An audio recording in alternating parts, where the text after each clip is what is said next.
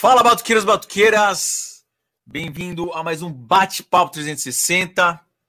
É, esse bate-papo tá muito legal. Tem um convidado que é um cara super versátil, um cara que eu admiro muito e me identifico também até pela sua versatilidade.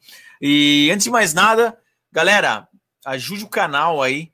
A, mande o super chat, que é o que tem aí abaixo do chatzinho, o cifrãozinho aí, para ajudar o, o canal aí a para a gente criar o conteúdo. Toda segunda-feira tá tendo live. É uma, é uma semana é, do bate-papo 360 e a outra aula. Então, semana que vem vai ter uma, uma aula e na outra semana bate-papo e assim por diante. Já falando que o próximo bate-papo vai ser com o grande amigo Neto Buguelo, batera da Cláudia Leite. Vai ser daqui duas semanas, beleza? Mas, sem mais delongas, vou chamar aqui o grande batera que atualmente ele toca com o Luan Santana e grava uma porrada de DVD no meio do sertanejo. E ele tem a sua banda que é Eu Trovador. Com vocês é então chamar o Diego Jean Vicente, o famoso DJV. Fala aí, Dieguinho. Fala, Gerson. Beleza, meu irmão? Beleza, cara. Muito obrigado aí por ceder aí seu horário, seu, seu tempo aí para para bater esse papo aí. E eu sempre quis fazer esse bate-papo contigo, você sabe, ainda vou fazer aí na sua sala, a gente vai fazer um lance legal. Mas, pô, seja bem-vindo aí, Diegão. Pô, obrigado, cara. Obrigado pelo convite. Né? Já não é a primeira vez que a gente faz, faz alguma coisa aí pra, no, no seu, seu canal, né? E eu tô esperando você aqui na minha sala, né, bicho? Pra gente fazer um, o bate-papo 360 mesmo aqui. Fazer. Pô, que massa. E, Uma vez. E a, a todo mundo aí, a galera que, que, que enfim, que, seguidores do canal do, do Gercinho e, e é todo mundo que está presente na live aí, obrigado. E os que vão assistir também posteriormente, já, já deixam obrigado também aí. Pô, que massa, Diegão. Cara, lembrando que a gente teve, na verdade é verdade, é verdade, o Diego ele já participou aqui no no estúdio do Marcelão, que ele está aqui, inclusive, o Seguese. Sim. Né? Tá, foi eu, você, Marcelo e o Fonk, né? O Paulinho Fonseca. Foi o show, Teve show do, do Jota teve show do Luan também em, em Pira, né? Isso, foi. Pô, que massa aquele dia, hein? Massa, Tem aí, galera, depois tá disponível aí. Eu vou deixar o link abaixo aí do dessa session aí que a gente fez, bater um papo legal aí. Muito bem. Ó, já rolou aí o Robson Drummer. Obrigado aí, Robson. Olha lá, contribuiu com 10 reais aí. Valeu, Robson, tá sempre aí no canal acompanhando. Obrigado aí, galera. Bom, vamos lá então, vamos direto no bate-papo então, ô... Diegão. Beleza. Seguinte, Oi. separei aqui algumas perguntas aqui, tem a galera já tá perguntando aqui. Galera, tá. pode colocar suas perguntas aí, fica, fica à vontade, tá? Então vamos lá, Diegão. Ó, primeira pergunta, cara, é só para curiosidade aí, o que você estava fazendo, cara, quando surgiu a pandemia, estava no Play, estava em tour, manda aí para galera. Tá. Cara, o último show com o Luan foi no dia 15 de março. E foi uma semana antes, assim, não, não tinha dado aquela proibição ainda, né? Mas já estava meio que sendo esperado, assim, né? Então foi no dia 15 de março, eu sei dizer que na outra, no meio daquela semana já rolou um lance que não teria mais shows e cancelou vários. Eu acho que alguma, algum, alguns artistas ainda fizeram shows uma semana depois, assim. Mas a gente já, por precaução, até porque na, né, nessa época até surgiu alguns boatos que o Luan também estaria, e aí ele foi ele foi fazer alguns exames e tal, e rolou que não tava, que tava de boa, mas a gente tava, na verdade, numa, numa turnê puxada assim de quatro, quatro dias naquela, naquela, naquela, naquela semana, então foi é, é bem puxado para todo mundo mesmo, né? Se o cara não se cuida, não se alimenta, não acaba ficando um pouco, às vezes até doente, né? E é, é isso. Não sei se que, que eu completo sobre mais alguma coisa, mas do que, que eu estava fazendo no geral, assim. Se você não, só... não, legal, legal. E assim, você agora, agora nesse momento, você tá, você tem seu estúdio, né? Você tá fazendo as, as gravinas à distância, tá indo, como que tá rolando aí? Sim, sim. Na verdade, eu já estava fazendo, né? Eu tô com o estúdio aqui há dois, fez um ano, um ano e meio, mais ou menos. Eu, eu montei em janeiro do ano, do ano passado o estúdio aqui. E eu já estava gravando, mas agora, assim, lógico, deu aquela, aquela, aquele primeiro tempo ali, primeiro mês, uma paradinha assim, é, nos trabalhos maiores até, né? Porque os artistas ficam um pouco, acho, com, com o pé atrás, tentando ver o que, que, que, que eles, como eles vão agir, né? Porque geralmente artistas grandes têm muito investimento e tal, mas a, a, a, parte, na verdade, a real é que a gente trabalha muito mais para os artistas menores do que para os grandes, né? Os grandes fazem coisas bem pontuais, né? E os artistas menores acabam gerando muito mais conteúdo, assim. Então, no, no montante, aí eu comecei começou a gravar de novo. É, tipo, agora essa semana, por exemplo, as últimas, últimas semanas eu tenho gravado bem, assim, tipo, sei lá, tipo, 8, 10 faixas por semana. Depende muito, muito, às vezes 5, às vezes, enfim. Mas sempre tem alguma coisa, assim, cara. E aí, pô, falando um pouco também sobre esse lance do estúdio, é, é realmente já, já era uma parada que eu, lógico, não, não pensava que aconteceria algo como uma, uma pandemia. Mas nesse, nesse sentido foi a minha salvação, né, cara? Porque se eu tivesse que depender é, de outro estúdio e tá saindo de casa, tá se expondo e é, pô, seria mais complicado, assim. Então, eu acho que, que ter o próprio. É, já era uma coisa que eu queria por conta de praticidade, porque eu queria ter o meu próprio negócio, né? Que é, um, que eu não queira, é, é onde eu, eu, eu fa, é o meu trabalho, né? E, mas eu também precisa, é, enfim, foi uma, uma, uma, precaução e nesse momento agora tem, meio, tem sido a minha, minha salvação. Eu estudo, eu faço os vídeos, eu, enfim, tenho os, os projetos banda, vinha as outras coisas. Massa, massa. Não, legal, cara. É, o estúdio, ele. Fora que você pode tirar. Você tem o seu tempo, você pode tirar seu som, né, cara? Você pode. Ah, e eu... é... ah isso aí, bicho, todo mundo já sofreu muito com isso, né? Tipo, eu nunca tive uma sala assim para me tocar tranquilamente, sem me preocupar, sabe? Tipo, lógico, ia para estúdio, aquela, aquela história, mas era, é, a hora tá contada e você está aí para fazer um, um, trabalho específico tal poucas vezes eu, eu, eu lembro de ter ido assim para. Ah, vou para estudar para um workshop, por exemplo, peguei uma tarde lá para um estúdio, ou vou, enfim, tirar algum som. E aqui não, aqui, tipo, ontem mesmo, domingão, deu ali umas seis da tarde, bateu aquela vontade de tocar, eu vim para cá, separei os materialzinhos para estudar, fiquei uma horinha ali estudando, depois falei, ah, agora vou fazer um som, aí toquei, meti um, Toquei um, coloquei um Tower of Power lá, fiquei lembrando. Som Vaccination, que eu tava, tava tô ligado, cara. É, meu, cara, eu ouvi esse som, tipo, nossa, isso, é, eu tenho, eu tenho feito. Isso tá sendo legal também, porque agora nesse tempo em casa, antes, antes da pandemia, tava um pouco mais corrido, então eu chegava segunda, saía quinta, eu tinha pouco tempo, então eu tinha que agilizar realmente a, as gravações, e enfim, os clientes estavam sempre aguardando. Agora, quando tá com esse tempo livre, eu, eu tô sempre fazendo um videozinho ou outro de coisas que, ou que eu acho legal agora, ou coisas que eu ouvi muito assim, né, cara? E o Tower of Power foi uma banda que eu, que eu aquele disco ao vivo mesmo, eu ouvi muito assim.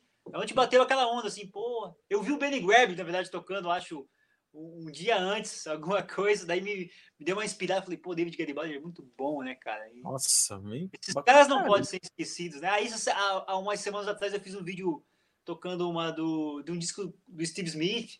Steve Smith? Sim, Steve é Smith. Vital Tectonics, é, acho que era. Animal. Banda. Victor Uten. Isso, isso. Animal, isso, animal, cara. Esse disco é massa também. E aí, assim, vou, vou tocando algumas coisas mais que, que eu curti instrumental e coisas que eu, que eu, que eu gosto também comerciais, assim, né? Pop. Pô, legal. Ah, aproveitando aqui, ó. Uh, deixar aqui o Maurício Auríquio, acho que é, né? Quais são suas referências musicais, cara? Já aproveitando que você tocou nesse assunto. Legal, cara.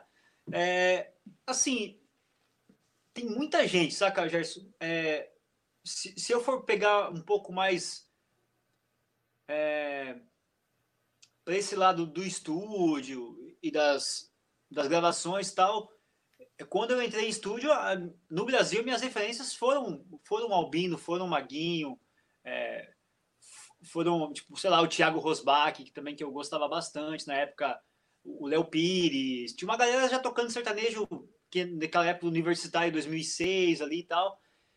Quando eu, eu tinha entrado no estúdio mais ou menos nessa época, assim, já faz uns 15 anos. Então, então eu procurei esses caras que eu já ouvia, mas não, eu achava até então, até, até legal até que eu tocar disso, até então, até entrar em estúdio, já estudava, já já estava tocando, mas eu sempre achava simples fazer uhum. o que os caras faziam, falar, ah, esse groove aí é fácil, ah, isso aí não sei o que e tal. Só que nunca é fácil, tá ligado?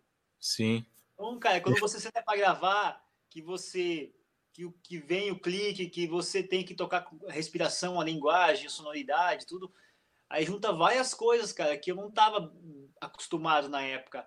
E aí então eu fui buscar esses caras, tipo, que, que faziam esse simples bem feito e que tinham bom gosto, que tinham é, é, referências, é, identidades diferentes, né? Porque o Robinho tocava de um jeito, o Maguinho de outro, o Thiago do outro. Aí teve o Sérgio Melo também, que era, era bateria lá do, do, Rio, né? O Sérgio. Tem também um bom gosto, tinha uma identidade, tinha os DVDs do Fama. Eu lembro que eu sempre é, ficava de olho, assim, né? E, cara, tem mais caras dentro do sertanejo, né? Que estão gravando até hoje. O Vlagens, o próprio Anderson Nogueira, já eram caras uhum. que, que já chocolate, caras que já gravavam, assim. É, bom, o Bala, eu sempre assisti muito, assim, sempre gostei muito de assistir todo mundo, assim, tipo, eu tive, na época, lá em Itajaí, sei lá, 2004, é, a oficina com o Edu Ribeiro, com o Kiko Freitas, Rodrigo Bétega, sempre tive meio que curtindo todo tipo de som instrumental, a música brasileira, é. a, a, mas na, de repente, dessa parte comercial, assim, dessas coisas de gravação, esses caras foram referências. E aí fora, cara, eu lembro que quando eu conheci Toto, assim, foi, eu, eu realmente mudei assim a minha concepção assim, tipo Simon Phillips, Jeff Porcaro, foram foram baterias assim, porque é, até então, é, eu lembro que quando eu morava lá em Freiburgo ainda isso, sei lá, até, do, até o ano 2001, eu vim embora, fui embora para Blumenau, que é uma cidade maior, né, em Santa Catarina.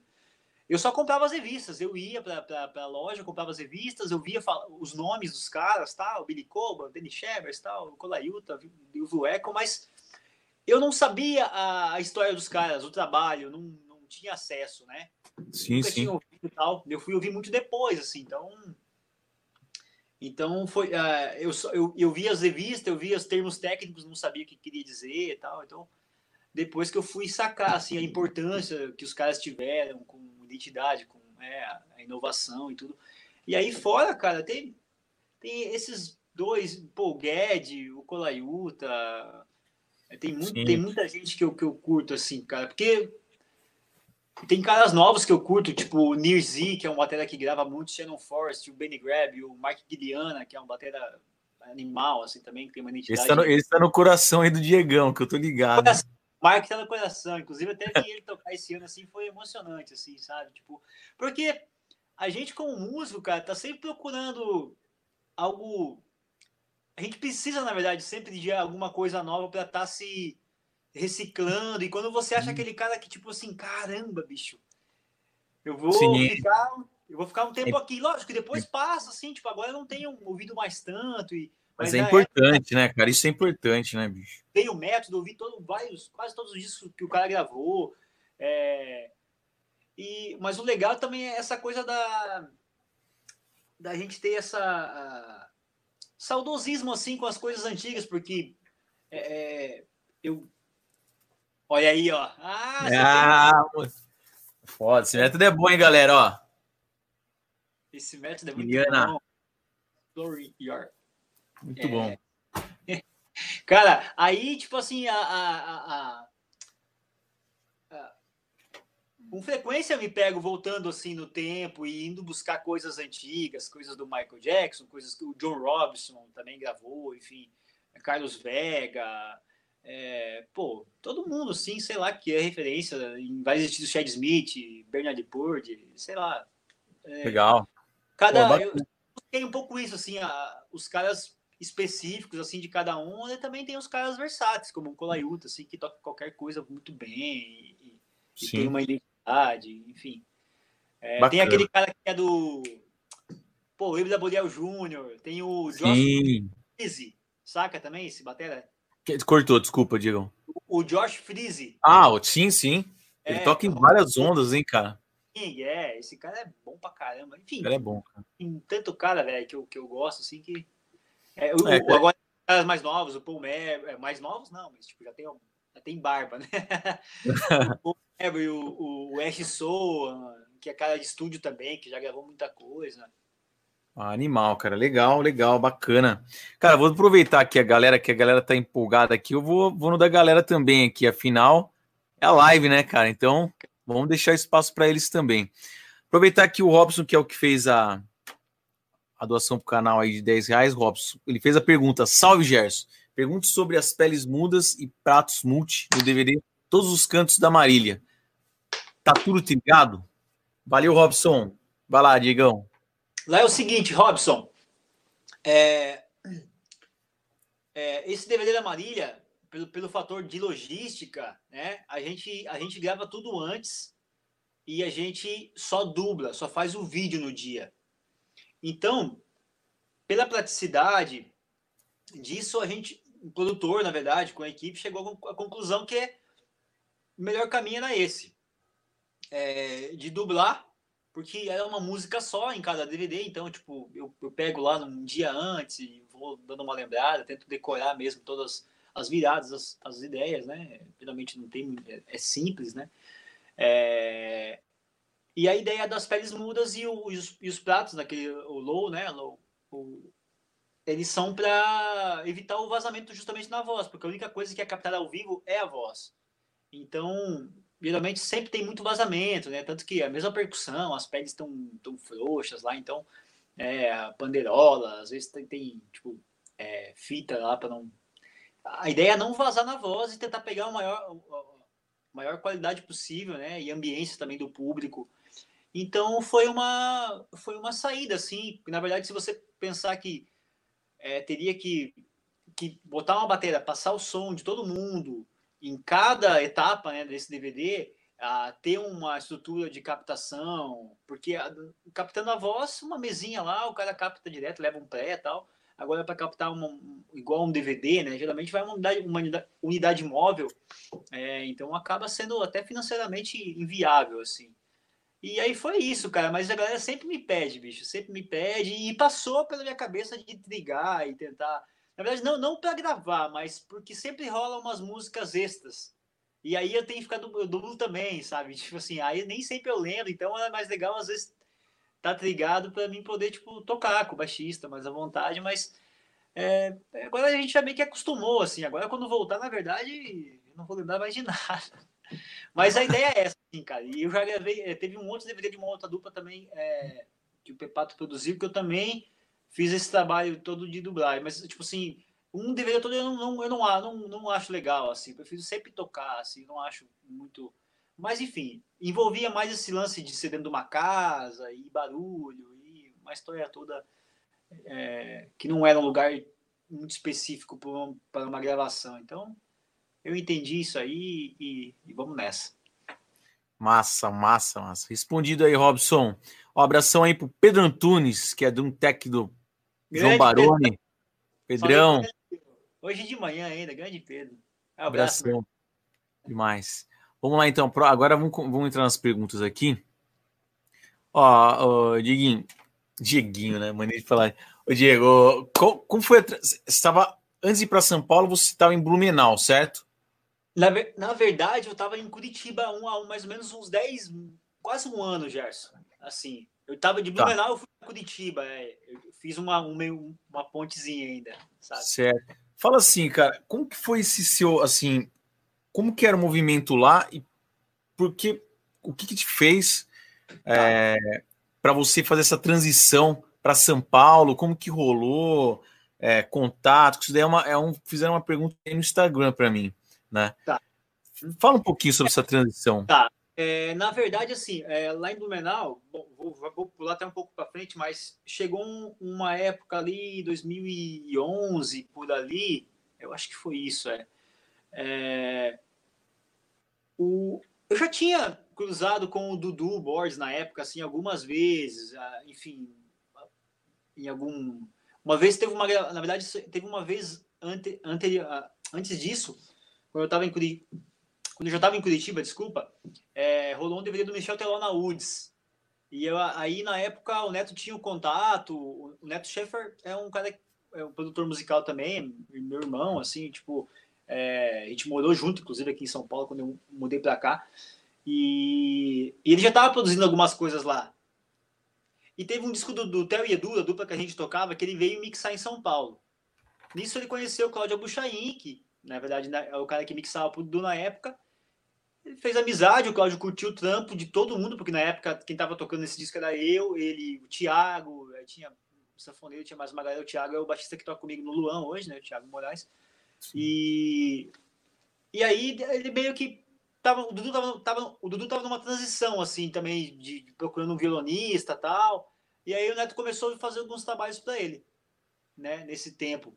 É, antes disso, até, já estou até pulando, mas o, o Claudio indicou o Neto para produzir um disco, ajudar na metade do disco da Janaína na época. A Janaína estava uhum. estourada, assim, tipo, tinha uma música que tava rolando pra caramba, acho que a carne é fraca tinha, tinha estourado assim.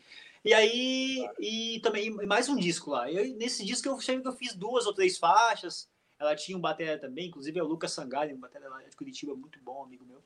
E aí, e o Anderson Nogueira na época foi para Santa Catarina gravar esse disco também. Então foi a primeira vez que eu vi ele gravando também. É, faz isso aí, faz uns 10, uns 9, 10 anos, assim. Ah, aí, cara, o Neto pintou essa oportunidade para ele, ele veio para Sampa, começou a gravar e gravou o DVD de Jorge Matheus, gravou é, João Bosco Vinícius, na época, naquele ano, 2012, eu acho, sei lá. E aí pintou para a oportunidade de gravar uma dupla chamada Cléo de Barra Rafael. E aí é, ele, ele, o Claudio já tinha mostrado esse disco pro Dudu que a gente tinha gravado, havia gravado né, anteriormente. E o Neto mostrou mais algumas coisas. Ó, tem uns amigos meus lá que gravam muito bem, que tem experiência. A gente, na verdade, já, já, já gravava muita coisa, mas era mais uhum. gospel tal. Trabalhava com sertanejo também, porque, é, na verdade, a gente já estava.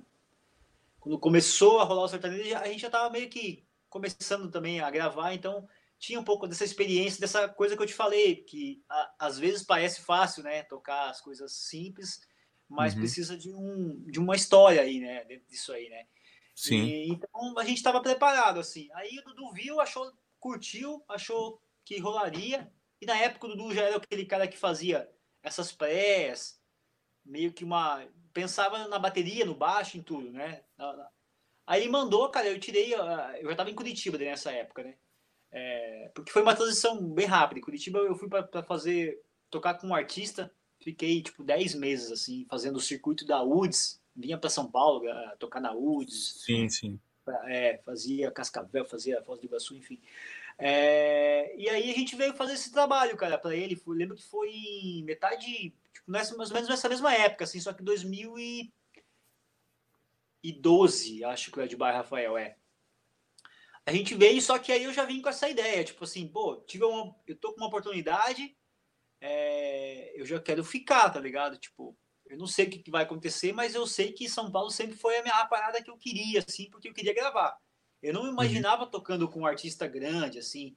É, não sei se seria inevitável, mas até então, como eu eu estava gravando e sempre participando de sempre tocando com alguém, mas nada sempre focando mais na gravação. E aí eu queria muito, assim, isso. Eu sabia que São Paulo ia me dar as oportunidades, porque isso, uhum. tudo aqui. E aí eu fiz alguns contatos também lá com produtores gospel, na época eu já gravava algumas coisas em Curitiba, tinha uns contatos. Cheguei aqui, fiz o DVD, e aí já procurei um apartamento com o Neto na época, aí, enfim, busquei a mudança, aquela, aquela história toda, né, de, de transição, Sim. assim. E aí eu fiquei é, cara, depois desse DVD demorou mais ou menos uns seis meses pro Dudu me chamar de novo, assim. Então, se eu tivesse vindo, tipo, achando que, ah, vou gravar ah. todo dia. é. que, aquilo que eu te falei também, os artistas grandes gravam mais pontualmente, assim. Eu não tinha muito contato, conhecia alguns produtores tal. Ah, e aí, mas aí foi pintando uma coisinha outra ali. Aí eu tinha já esse mercado em Curitiba, em Santa Catarina, de, de, de trabalhos gospel, alguns trabalhos sertanejos, assim, eu uhum. acabava todo mês, assim, uma, duas, três vezes por mês, às vezes eu desci, eu voltava para Santa Catarina, para Curitiba, para gravar esses, esses trabalhos e voltar, né, bicho? Pelo menos para manter, assim, o aluguel, as coisas. E, enfim, nesse tempo fui investindo também, estava em Sampa, conheci muita, conheci o Carlinhos nessa época, o Carlinhos, o Weber, né? O grande road, que me ajudou muito, me apresentou muita coisa. E meio resumidamente foi isso, assim, cara. Foi aquele lance da, da oportunidade, assim, e, e surgindo e, e você tá preparado, assim, tá ligado? Então eu bato sempre nessa tecla pra galera, assim, pra galera em geral, assim, né? Tipo, ah, lógico que eu, eu aprendi muito quando vim para São Paulo, né? É, uhum. outro, foi outro conceito, outras coisas, mas esse fato de já estar tá trabalhando no estúdio e lendo e, e, e, tendo uma facilidade de resolver as coisas com, com rapidez fez uma diferença grande, assim, porque até então é, no sertanejo em geral, assim, né? Tem alguns músicos que liam. Os mais antigos é, era mais essencial a leitura, né? Uhum. Só Sim. que a galera que veio depois acabou vindo mais tipo no, no, feeling e tal, e criou muita coisa boa, muita coisa nova. E eu fui meio que juntando tudo, assim, ah, peraí, tal, tem isso aqui, aqui, mas eu consigo, eu conseguia colocar isso é, é, lendo também, tocar um pouco mais solto. E aí, chegando aqui, eu percebi que tem coisas que, que os caras queriam que eu decorasse, tocasse solto, tem coisas que os caras queriam que tocasse mais de primeira ali, as coisas, somente essas as produções gospel e tal, né? Grava muita base, muito junto, baixista junto, tecladista, guitarra, violão, sei lá. Então você não pode ficar ficar é, é, ficar atrapalhando, né, bicho? É, tirando, é, colocando o pé no, no, no tempo dos caras, no almoço dos caras, né? Tipo, sim, sim, sim. Então, então foi isso, cara. Meio resumidamente, assim, foi, foi isso, assim, foi um, foi um processo de contatos e, e competência também. Cara, muito bom. Mas assim, Diego, a, a, você então, é, Blumenau, você é da onde mesmo? Eu, eu, eu, eu nasci em Blumenau, é, só que eu fui morar em Fraiburgo, lá no meio oeste catarinense, bem novo, assim. É, eu nem sei, cara, mas foi bem novo, de coisa de um, dois anos de idade, eu tava morando lá já. Ah, e, tá. E, e aí eu voltei para Blumenau com eu sempre ia para Blumenau, assim, tipo, com, com uns 15 anos eu resolvi ir para Blumenau mesmo, assim. Eu falei para meus pais, olha, vou morar com a minha tia e eu quero uma cidade que eu, que eu possa terminar os estudos e seguir com a música, aqui não vai rolar mais, não tem muito o que fazer. Eu já estava com essa conhecimento. Uhum. Aí chegando lá é que eu fui começar a fazer aula de bateria. Aí eu fui aquele lance que eu comentei, eu só comprava Sim. as revistas e, e ouvia falar, mas até então não tinha, Legal. não sabia do que se tratava, assim, né? Então, e eu até acho que foi, foi tarde, assim, né, cara? Porque eu deveria ter procurado isso lá em Freiburg quando eu comecei a tocar com 13 anos. Mas foi muito uhum. rápido, assim. Sim, foi sim. Aquele processo que você não pensa, porque eu gostava de batera, mas fui ter a primeira experiência, assim, com uns 13, 14, 13 para 14 anos, e com 15 eu já mudei para Blumenau, então foi muito rápido. Assim. E você acha que então a sua primeira oportunidade, assim, uh, vamos dizer assim, que fez você se deslocar de Blumenau para Curitiba foi essa essa turna Wood aí que você, o circuito, né? Isso, é, porque daí é, é, na época tem um produtor chamado Michael Ananias. O Michael gravou bastante coisa, assim. É, desculpa, é. desculpa, Diegão, cortar. Com quantos anos você quantos anos você tinha? Você lembra? Cara, eu entrei no estúdio aí mais ou menos com uns 20, 21, assim, então eu acho que isso aí já foi com uns 24, 25 anos, 24, 25 anos aí, sabe? Tipo. É. Você tem quantos anos, cara? É, esse processo de ir para Curitiba foi mais ou menos 2010, eu acho. Ah, tá. Certo. Então eu já tava, eu tava três, uns três anos já, três, quatro anos já gravando, tocando sertanejo. E aí pintou uh, um, um, um cantor sempre tinha aquelas coisas de cantor com investimento, né? E o cara, na Sim. real, era um cara que, que o cara da Woods era o investidor dele. Então, o Michael, que era um produtor que tinha feito o disco, conhecia eu, conhecia o Thiago, falou: Ó, eu tenho uma. Você precisa de uma, uma boa banda para começar aí a tua turnê e tal. Eu conheço uns caras que, que, que, que, acho que vão, vão. Vai rolar, vai rolar. Você precisa de uma, uma base boa, um baixista e bateria bom, aí a gente consegue outra galera. Foi indicando. E aí rolou, cara. Aí onde eu fui morar em Curitiba nesse tempo, assim, esse, uns 10 meses. Mas Curitiba já era uma, pra mim, já era uma, uma ponte, assim. Eu já, eu já tava. Já tinha um pouco desses os contatos com, com alguma galera de sampa, uhum. já tinha feito alguns trabalhos, assim, bem meio de longe, essas, por contato do Neto na época. Então eu já meio que já estava visando, né? Sampa, né? Mas Sim. eu não, não, não poderia vir assim sem pelo menos ter uma oportunidade. Aqui, né? Certo. Vou, vou, picotar aqui, porque na verdade, aproveitando que você entrou nesse assunto, tinha uma pergunta que estava lá no final, vou trazer ela para cá, tá. que é a você você se enxerga no mercado sem a leitura escrita? Qual que é a importância? Você, Diego, assim, o que, que você tá. acha? O que, que você fala? Caramba, cara, se eu não soubesse ler, você às vezes pensa nisso daí, tipo assim, mano, se eu não soubesse ler, eu tava frito, em situações, né? Sim, sim. É, cara, eu, eu acho que eu acho que é essencial, né, cara? É, é, eu acho que que não, não dá para generalizar, né? É, como eu falo, tem muita gente. Eu não deixo o feeling de lado pelo fato de estar tá lendo. E, na verdade, a leitura, é, mesmo sempre. A, o meu processo com leitura sempre foi. Tá escrito, mas eu tô lá ouvindo a guia, dando uma olhada, tô ouvindo, tô sentindo. Ah, tem uma convenção aqui que eu não sei como é que é. Ah, tá, mas passou, eu já saquei. Então rola aquela. Uhum aquele misto, né? De você entender, opa, eu vou interpretar dessa forma aqui que vai ficar legal. Ah, não, essa convenção aqui não é para mim. Ah, aqui vou trocar uma ideia com o produtor, ver o que ele acha, que eu devo, o que ele quer que eu penso que eu posso fazer aqui. Uhum. É... Então, cara, é... no estúdio, por exemplo, tem coisas que, que eu pego e, e se eu tô com a cabeça boa, assim, eu, eu vou ouvindo, vou ouvindo a música, vou sacando é, é, as partes e tal. Geralmente o pop é mais fácil para mim nesse sentido, né? Mas o sertanejo, além das, de ter muita convenção, essa, tem essa coisa de mudar de groove direto e muitas vezes os caras programam. Então eu acabo, para agilizar, eu escrevo. E nesse, nesse tempo que eu escrevi, cara, eu decorei já o formato da música, eu sei onde é. o refrão. É, uma, é um trabalho que ajuda a memorizar. Então, eu vou gravando às vezes, de repente, tem alguma parte ou outra mais específica que eu, que eu emendo e tal. E no esquema de para DVD, bicho, agiliza muito, saca? Porque eu já fiz DVDs, Gerson, de não tem de fazer a pré um dia no estúdio, aí lá com o produtor, as ideias, tal, não sei o quê. Ele me mandar tudo isso aí de, depois, eu escrever no sábado e viajar domingo e gravar o DVD domingo, saca? Sim, Chegando sim. lá, só, só dei uma passada uma vez, uma vez em cada música tal. Então agiliza, cara. Por mais que é um processo que as músicas são simples, que as levadas estão na cabeça, que já domina o estilo, mas uhum. não tem como você decorar, tipo, 15, 20 músicas, sabe? De um dia para o outro, assim. Então.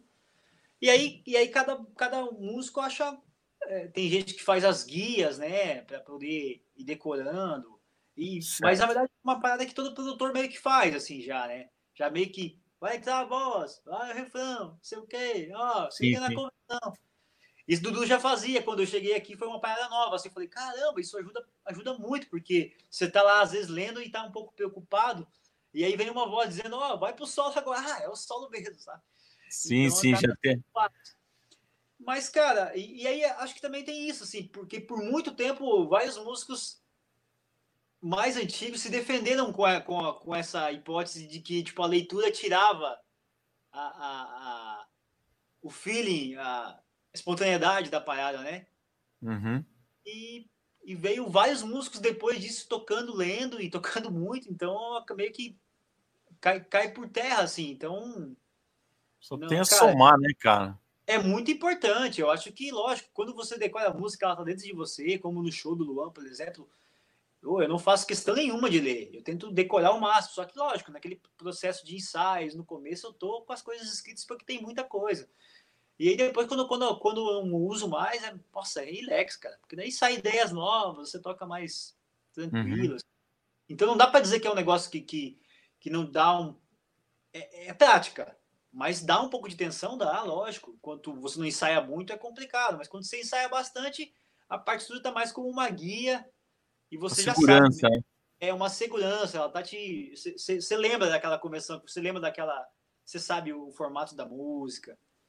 E aí é isso. Eu acho que quanto mais você passar aquilo, aquilo lá, vai, mais vai estar tá tranquilo, assim, né? Ela vai servir mais como uma, uma memória fotográfica, né? Sim. Do que, do que realmente você vai estar lendo à primeira vista, né? Tipo... Aproveitando que você que a gente tem, entrou nesse assunto aí do DVD e tal, uh, era uma pergunta que também estava aqui, que fizeram no Instagram, que eu larguei lá, algumas galeras já fizeram umas perguntas, já mandava pergunta para caramba. É, como é a preparação para um DVD, cara? Você pode, se pudesse basear, por exemplo, no DVD Viva, é isso, cara, do Luan Santana? Do Luan, certo? É. Posso Assim, ah, é, esse aí, por exemplo, vou dar dois exemplos, né? O DVD do Luan e o DVD do Jorge Matheus, por exemplo, são os dois DVDs é, que as experiências que eu tenho que são mais é, é, o processo é maior, assim, né? Que, que tem mais ensaios, tudo. É, então, para ter uma ideia, o DVD do Luan eu já sabia que eu ia fazer em fevereiro. O DVD foi rolar só em junho. Então, Teve uma época ali que eu recebi umas pressas já, né? O produtor tava trocando ideia comigo já, vou te mandar umas pressas. Você vai dando uma ouvida e vai sacando. E a gente, nesse tempo, a gente já foi trocando ideia de como ele queria a sonoridade. Porque ele sabia das coisas que eu fazia ao vivo, de, dos triggers e dos eletrônicos e tal. Falou, oh, queria que você somasse, queria que você usasse, se, de repente, se possível, alguns timbres que a gente usou aqui nas press, que, que né, os times legais, assim, que já de caixa, umas paradas. Falei, não, beleza, só me passar. Eu insiro aqui na, na no, no, módulo tal, e já é, pô. E aí eu mando o som ao vivo também junto, é mais ou menos o processo que eu faço no show, né? Só que uhum. uma gravação. Então, eu nunca tinha tido essa oportunidade de fazer isso numa gravação, né? Tipo, valendo mesmo, né? Então, foi legal. E aí, cara, eu me preparei, eu já estava com estúdio, então me preparei em casa. Isso também mudou muito a minha, minha relação com os DVDs, porque até então é, era aquela coisa de tipo, ir para o estúdio e ver o que vai acontecer. Então, esse lance de poder montar um kit aqui, testar e, e já chegar com a coisa um pouco mais relax, a parte tocada tal, assim, já pegar as ideias só ir dando aquela, aquela lapidada depois, me ajudou bastante. Então, esse DVD vivo foi meio que isso. Preparei um tempo aqui em casa. A gente teve mais ou menos umas duas semanas de ensaio, assim. E aí. E aí foi. Nesse tempo ainda foi entrando uma musiquinha ou outra tal. Mas a gente ensaiou no, no estúdio do Luan tal. É, e depois foi pro DVD, foi mais ou menos isso aí, tipo, umas duas semanas de ensaio, ainda mais também preparação antes, que vinha acho que um mês antes, assim, já tava com. É, certo. Tava com as coisas aqui. E do Jorge Matheus, a gente, as duas, dois DVDs que eu fiz, é, eu tive, tipo, sempre um mês de ensaio, assim, indo de toda semana para Goiânia, daí, tipo, ia é, segunda, quinta, ensaio, segunda, quarta, porque daí o processo, como o Matheus é músico, ele não consegue, não é, a cabeça não é igual do músico, a gente, que, que escreve rapidão Sim. ali, como é a música, vamos passar. Legal. É, ele tem que tomar, ele tem que tocar, ele tem que se sentir bem, criar o riff e tal, então é uma música por dia, aí as, no outro dia passa de novo, daí pega uma nova, daí meio que conseguiu regimentar ela, daí no outro dia vai ensaiar, então processo mais só que é legal também porque você vai decorando a música, né, cara? Você vai passando ah, é. tantas é. vezes ela que você decora, né? Então são os DVDs que eu acho, acho que os dois DVDs que eu toquei assim sem ler assim praticamente sempre, né? Esse último do Jorge até eu li um pouco, mas é, é, é, é, mais legal, né, cara? Não tem como dizer que não é, porque você ensaia mais, a música está dentro de você, né? E aí tem uhum. processos que são essa loucura ali que eu te falei, que às vezes eu vou pro, pro, pro estúdio, faço a pré, venho para casa, ou às vezes o produtor me manda e vai rolar, rola dois, o DVD da Marília mesmo, citar o da Marília Mendonça, rolou tipo, sei lá, três, quatro ensaios. Aí é isso, o produtor termina cinco prés, manda ela, você escreve, vai, ensaia. No outro dia ele mandou mais cinco, você escreve antes de pensar e vai de novo, ensaia. Certo. E o Diego, Diego, já chega, já chega já, por exemplo, na, nas press, por exemplo, chega com uma gravação de batera. Chega com uma gravação de batera guia, né? Geralmente toca no, te, toca no teclado. Sequenciado, é isso, é. é. Os caras têm tocado muito, muito bem, assim, com, até com ideias diferentes, assim. É...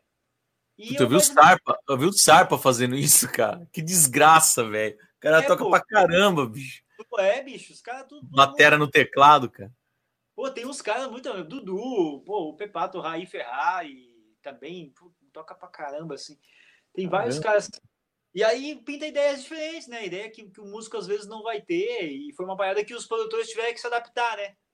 Porque não é nenhuma parada, de repente, pro músico, mas o artista quer ver a música dele previamente ali, como vai Sim. ser, se ele curte a levada, se ele acha que o andamento tá bom.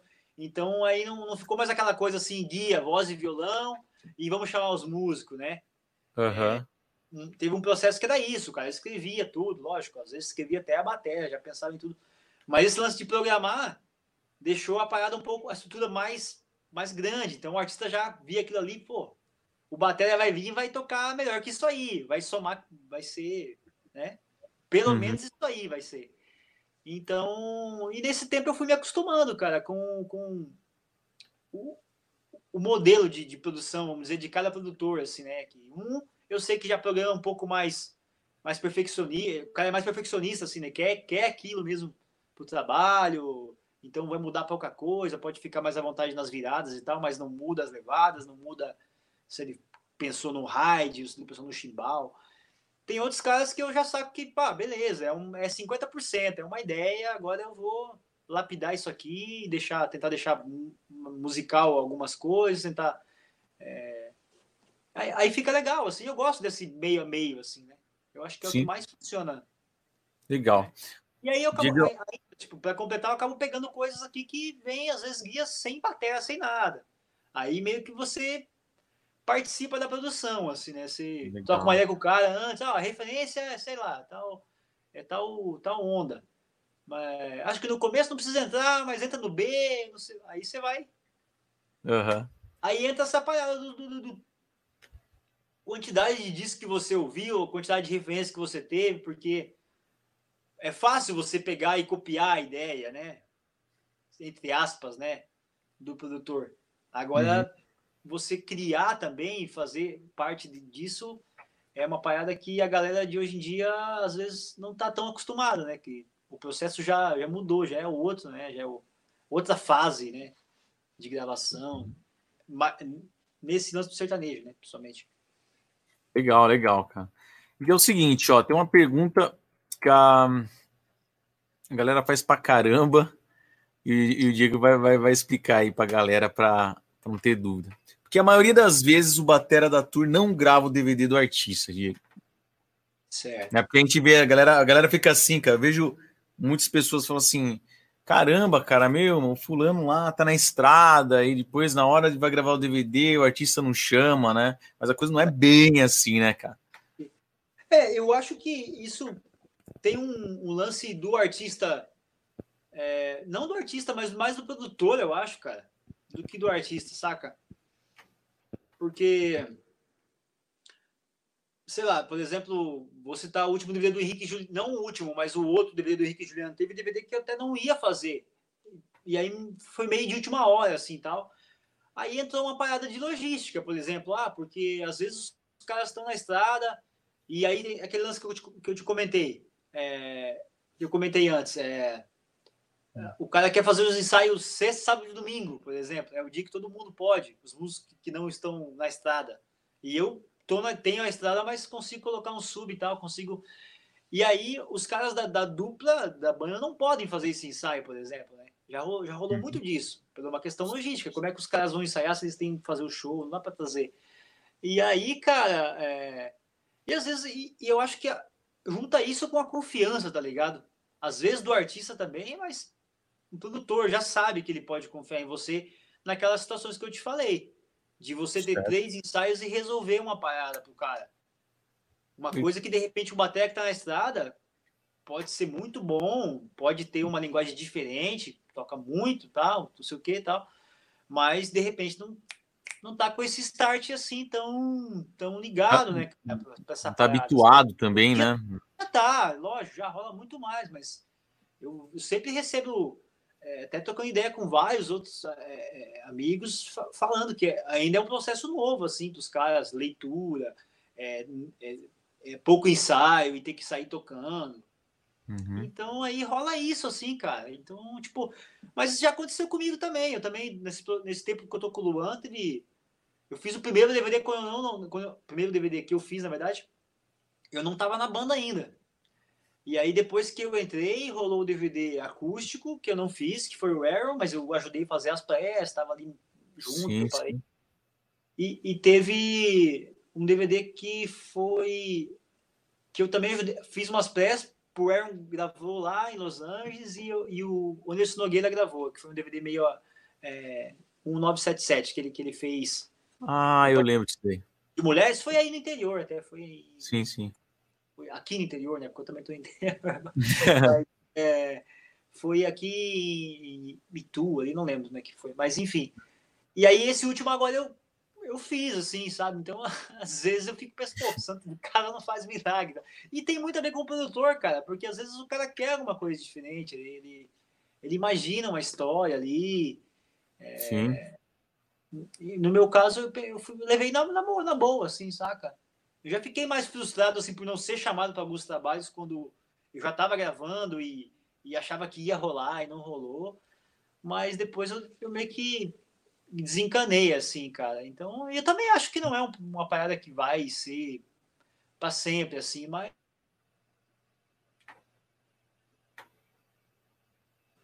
é, uma parada que o cara já sabe que ele, que ele curte, né? Então isso, isso é legal, assim, cara. Sim. Ajuda.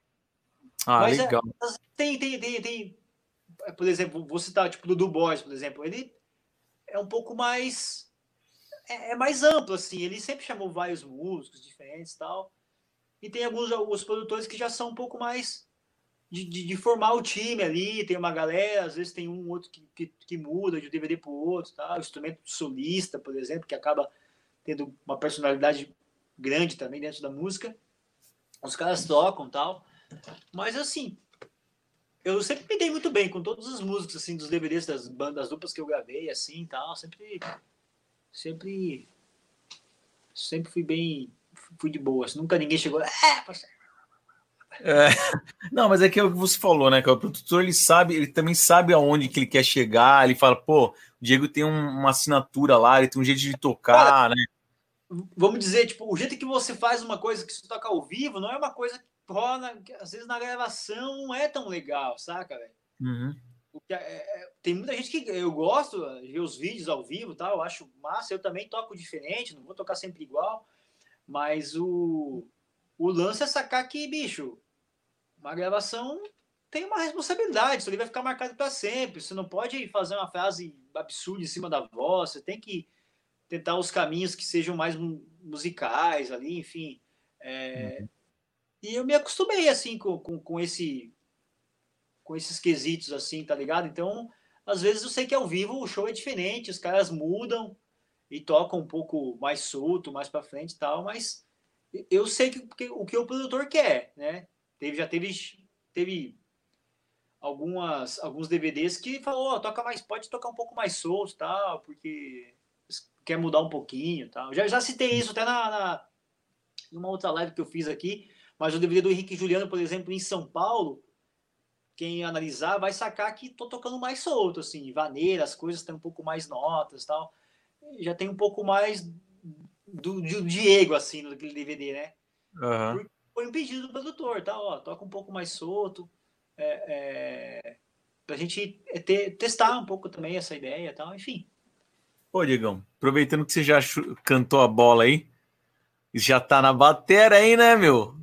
Vamos, vamos, vamos explorar o Diegão aí, né, galera? Seguinte, Diegão. Ó, vou aproveitar que também tava aqui. Ah, tinha uma ordem aqui, mas, pô, tá no feeling aí, vamos que vamos. Ó, demonstre pra galera um groove vaneira, um, uma, um groove de vaneira e a rocha com molho DJV aí, cara. Se ah, quiser passar aí pra galera. Fala pra galera como é que é. Que tem gente que se saiu essa parada de ficar abrindo, abrindo e fechando chimbal, se não rola mais, que a galera tem um monte de dúvida aí. Vai lá. Cara, eu lembro, eu lembro do vídeo seu ensinando a tocar a rocha. Nossa, mas é velho esse daí, hein, Dieguinho? É velho, é velho, é dois, sei lá, velho. É essa pegada aí de uns 10 anos, não é? Nossa, era. Nossa, daquela época que tinha o Penny e Gabriel, acho que é. Não vou mais chorar. Nossa. Nossa. Cara, é velho, agora você desenterrou. É o Pega esse groove, cara. Nossa. Precisa é, cara, atualizar, né? Não, mas é, mas é legal é, falar um pouquinho disso aí, porque como são levadas que nem esse arroz, essas coisas que vieram de coisas que eram de teclado, mais coisas bregas, né? Até. Às Sim. vezes esse padrão fica, né? Mas eu, eu, tento fugir um pouco desses timbais, assim. Às vezes até o produtor pede, ó, só não faz muito aquele. É, meu, meu boleirão, né, cara? É, porque às vezes fica marcadão. Então, às vezes eu, consigo, eu tento levar um pouco os arrochas. É, agora tem essas bachatas, que é uma rocha mais lenta, na verdade, né?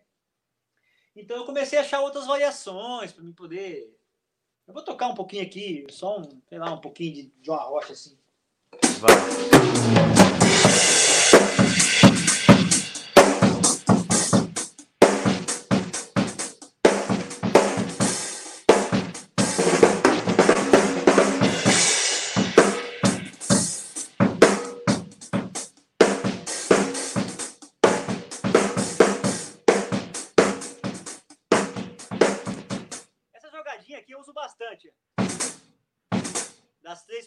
Legal. No primeiro tempo, as, as três primeiras semicocheias, né? Só que daí a primeira de bumbo e as duas de chimbal. Né?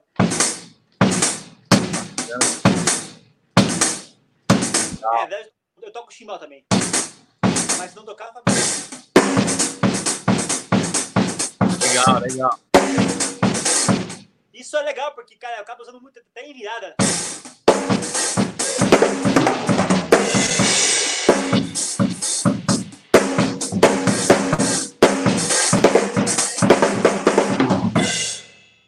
Linear, né? Vai na praia linear bastante, né, Ed? É, também, tem rola muito isso. Mas, cara, aí quando pega essas bachatas mais lentas, por exemplo, que tem muito a ver com, com um bolero, lembra Sim. muito bolero, né? Que essas coisas.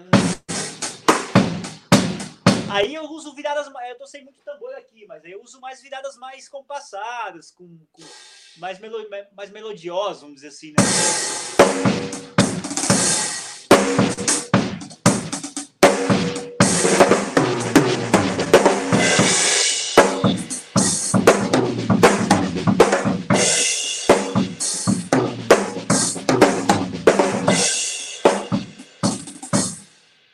Mas.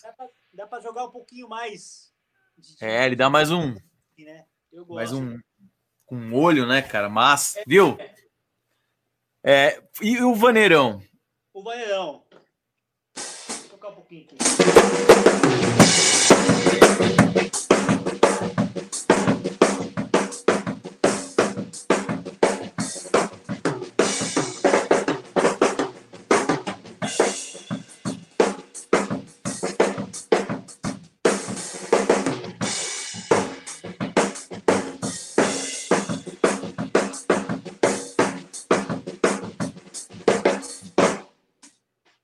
Legal. Né? Saladona. Fiz uma saladona. Mas a real, cara, é que é, é, tem levadas com duas. Eu costumo falar levada com duas caixas, levadas com três caixas, levadas com uma. É, levada mais swingada, que seria. Que eu chamo que é, seria essa aqui, né?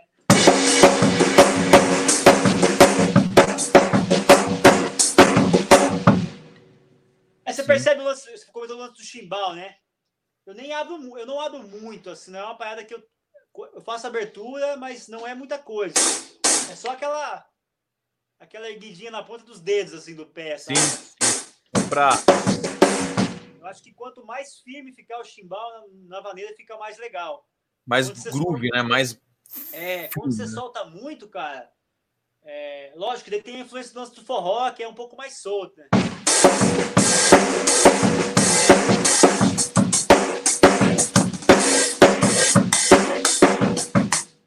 Muito aqui também essa. Sim, e, pra caramba. Aí é um pouco mais solto, mas é um. É, pro batidão, eu acho que quanto mais fechado, mais legal. Assim, fica mais. Uhum. Fica mais firme, mais, mais, o groove fica mais firme. Se você soltar, fica meio frouxo, tá ligado? Pô.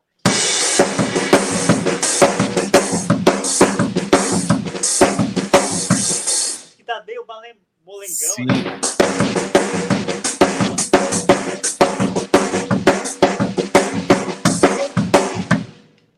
Aí, bicho, pô, tem muita influência. Você pega a variação de bumbo, às vezes você pega, tipo, aquela história do, do, do, do, do, do Tantan no samba, por exemplo, que tem a rebolo, enfim, faz. Até mesmo o pandeiro faz variações, né? Desse jeito. Sim. Cat, cat, é.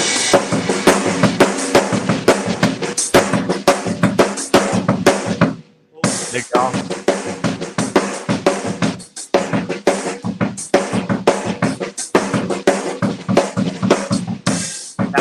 Ah, sim.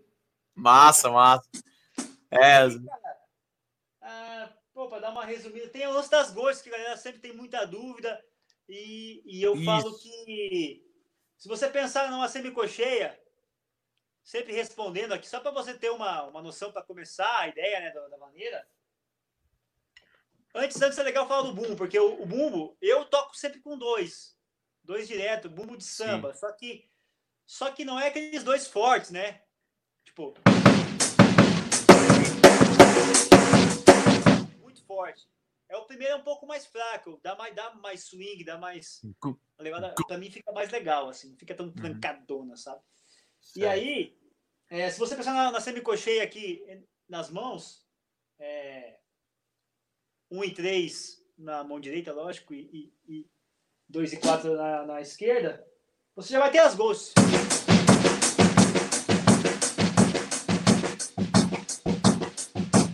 Só que são as que são mais usadas. Só que daí, lógico, você vai passar aquele, o chimbal geralmente é, cocheia e três, e três primeiras com acentuação sempre no E.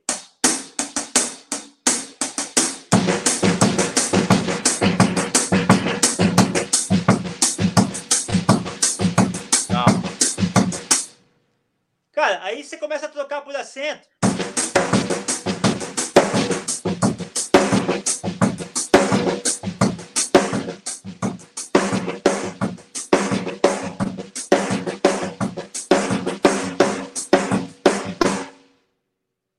Vai, você vai sacando. É, tem umas aqui, como no, quando é duas caixas, rola essa acento pós, pós uma, uma ghostzinha, assim. Aí Isso. Aí é legal, é legal ter aquele lance dos, dos. Às vezes eu falo pra galera, não sei se seria uma boa, mas aquele lance de trocar o, o, double stroke com a segunda nota mais forte, né? É. Sim. Tá.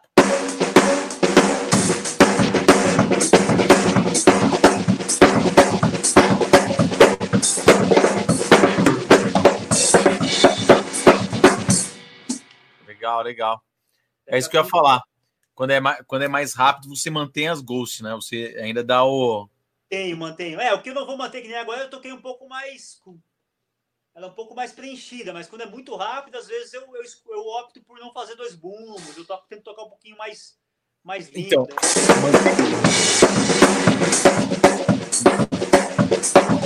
é. Um bom, tá, beleza, beleza. Senão balança muito, cara. E aí tipo, parece que fica quase um samba. Uma escola de samba, assim, o lance, né? Aí. É, pode crer, é, Fica, fica, meio o que o tradição fazia, assim, até na, algumas coisas, assim, quando, quando eles vieram, né? Quando eles deram explodida, assim, tinha muito disso. E aí Sim. vai entrando, cara, variação, é, virada sem parar o bumbo, virada com o bumbo, né? Meio linear, sem, sem parar o groove, sempre é, essas coisas de você fazer é, após a virada você dá mais um, jogar um prato no tempo 2, no 3 também, isso rola demais. Sim. Isso.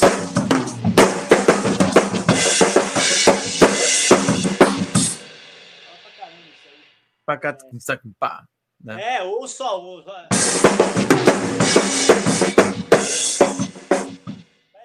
Tem umas que não termina, parece que não vai terminar, né? Vai terminar no é. meio do compasso, né? É, parece que o lance tem um lance da voz e uma parada também, às vezes, até com um bumbo, às vezes, depois da virada, eu acabo no final do compasso dando uma três bumbo, por exemplo, só para dar uma, uma sentada.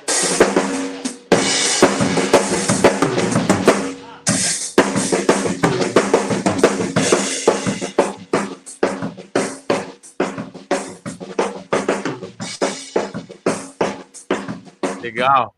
Sempre rola essas coisas para meio que assentar a música de novo, assim, pô, peraí, vamos gravar de novo, vamos mais um pouquinho, daqui a pouco Sim. a gente vai, vai ter uma... Legal, cara. Viu? E, pô, já aproveita aí, deixa, fala do seu do seu curso aí, Diego. Opa, claro, pô. Então, eu tenho lá o projeto é, o Bateria Inteligente, né? Quem não segue aí no Instagram, tem no YouTube também, tem um canal no YouTube, é, o Bateria Inteligente. E, e tem, um, tem o curso Vaneia Inteligente, que é um curso que eu fiz bem, bem basicão, assim, saca, Gerson? Porque é, é, eu vejo muita gente tocando, né? É, essas coisas de sertanejo e tal. E às vezes a galera já toca, já tem habilidade, já, já, já toca bem outras coisas e tal. Mas sei lá, às vezes é, é, é, esses. Não sei se não é, não são erros, mas às vezes os caras querem soar parecido com aquele que está na gravação, querem soar parecido uhum. comigo, ou com alguém que grava, e não sabem por quê, mas aí às vezes está em algum fundamento ali do groove, que o cara, essa coisa da acentuação, essa coisa de abrir muito chimbal, não ter ghost, certo. ser meio frouxo. Então, a minha ideia desse, desse curso foi justamente pegar do zero, assim, sabe? Aquela coisa de montar mesmo o, quebra-cabeça, chimbal, pensa no bumbo agora com chimbal, mas será que você, você tem coordenação para fazer tudo junto já? Certo. Pensa no chimbal e caixa separado, aquela...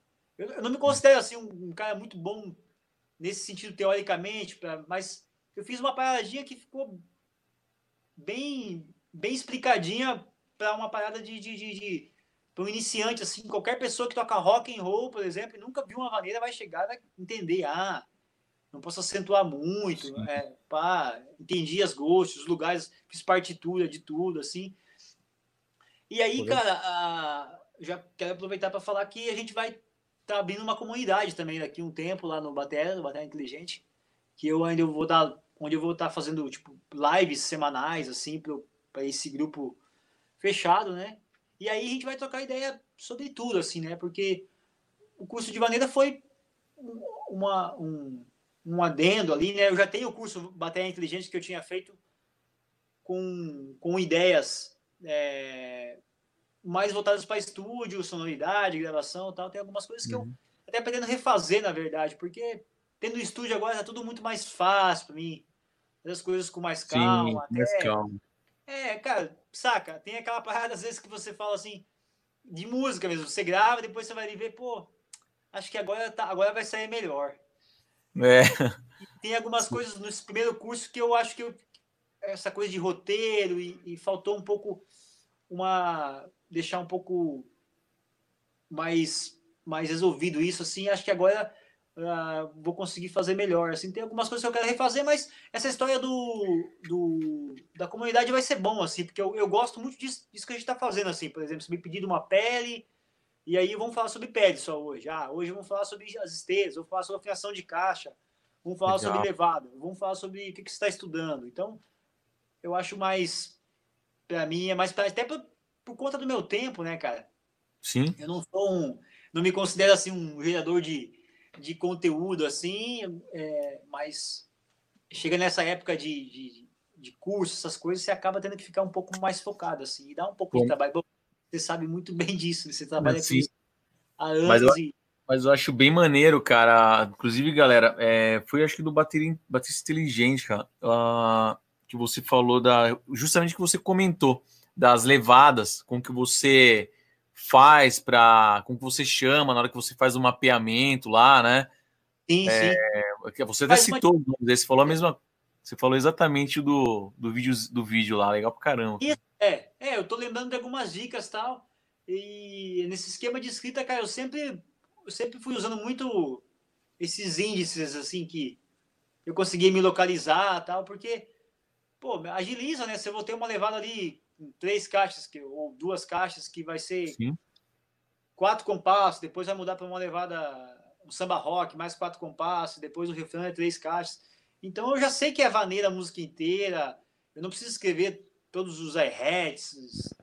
Eu já fiz isso, já cheguei a fazer isso, mas hoje eu não faço mais. Eu não sei que tem alguma coisa muito específica lá que o cara quer que. Mas o hi-hat é uma parada mais solta. As caixas também eu vou de uhum. acordo com a melodia me adaptando, colocando uma, uma variação e tal. Uhum. Tem os é padrões. A bateria tem muito esse lance de, da, da, ao vivo, muito essa coisa da, da vibe, assim, também, né, cara? Você tá. Ela é uma música que tem muita coisa acontecendo e tal. O bateria toca um pouco mais solto, mas Aí uma gravação você, tem que meio que conseguir balançar isso, tá ligado? Não se empolgar Sim. tanto e. Dependendo do tipo, do, tipo de, do estilo de, de maneira, né? Já comentei isso também lá nas dicas tal. É, hoje aqui, tipo, já fiz algumas viradas diferentes tal. É, depende do, do estilo mesmo de, de tocar, assim. Viu? Se, é, rola, Diego, aí a galera perguntou você fazer uma uma virada que você acha que funciona bacana, simples, uma de vaneira e uma de arrocha pra galera. Você acha que rola? Rola. Passar. Cara, a galera sempre me pede muito sobre o lance de virada e, e eu comentei até na, na última live que eu fiz que dentro da própria do própria clave ali que você está tocando, tá, qualquer virada que você fizer com essa figura, só que regimentando ela com flan ou com, com os tons, enfim, prata e caixa, ela vai soar muito bem, cara. Eu vou dar um exemplo aqui, tipo, essa, essa virada aqui funciona muito bem, cara, pra vaneira, né? É...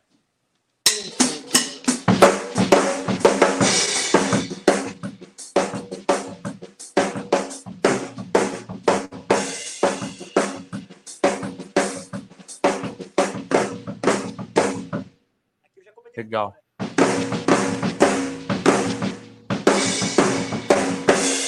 Pode ser aquele, aquele misto, né? O flat, flat flan, né? Ou pode ser Sim. flan. Aí eu sempre uso flan de caixa. E aí de caixa funciona bacana, tipo. Legal.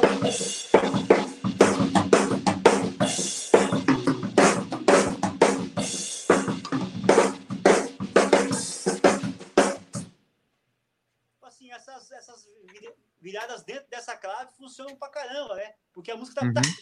Uhum. Tá pulsando nisso aqui. E aí é lógico.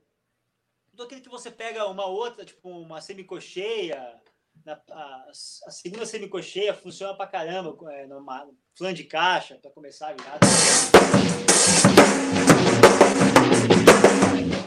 Eu sempre brinco com a galera, é, eu sempre brinco que, tipo assim, é, o começo da virada, ele já define a parada para você, saca? Uhum. Tá. Parece que é natural você já achar o. Pra mim, achar o, como eu vou finalizar. Às vezes até é ruim, você acaba ficando um pouco um vício, né? De algumas uhum. coisas. Então, às vezes eu toco muitas vezes a música para também, de acordo com a melodia, eu tentar achar algum ponto diferente, assim. Mas, como exemplo, rola, assim, tá? Essa lance de prato e caixa é, nessa segunda semicocheia também, ou na cocheia também.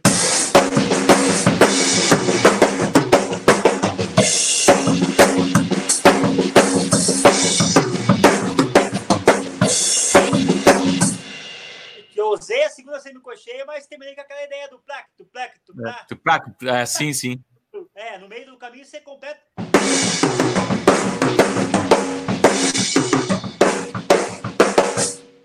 Tem o Neto Schaefer, que é o produtor do Jorge Matheus, adora isso aqui. É, o pra... Então, cara, aí você arregimenta.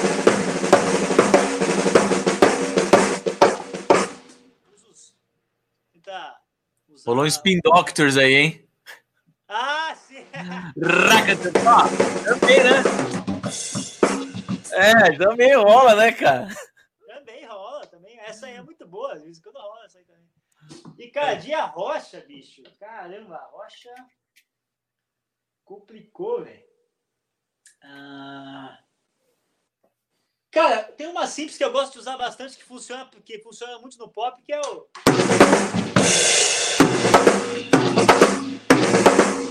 Sabe? Sim. Porque tem coisa assim, por exemplo, se for bem simples, a rocha, vamos dizer, você pode é, simplesmente pedal manter a C mínima e, e fazer o conta com os tambor, né?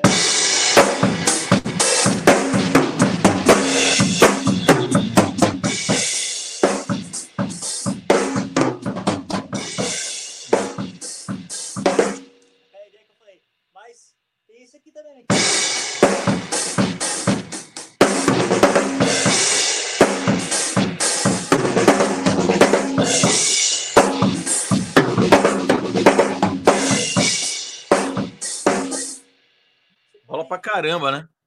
Depende muito de onde você vai começar ela, assim. Funciona, funciona bem também essa, essa. Ah, tem aquela. Ah, sim.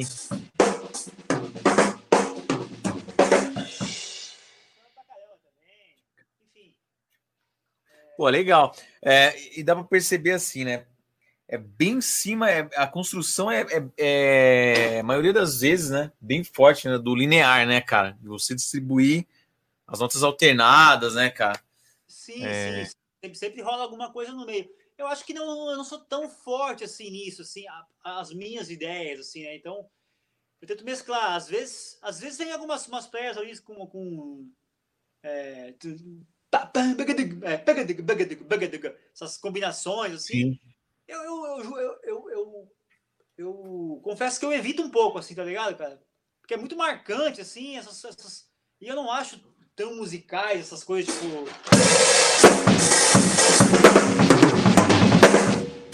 É. E rock and roll, né, cara? Sou exercício, tá ligado? É. Ah, depende como você é regimento, fica legal, né? É. Exatamente. Então já essas coisas de acentos e os, os paradidos usar bem, aí é onde eu acabo partindo mais para esse lado, assim, saca? Não tanto do, do, do linear, assim. Não, acho que eu não levo muito jeito para essa, essa história, assim. Mas acaba sendo também, se for ver. Não é. Um bumbo no meio ali. Uhum. Mas eu acho que a forma de, de, de, de arregimentar, assim, né? Não é tão Caraca. Às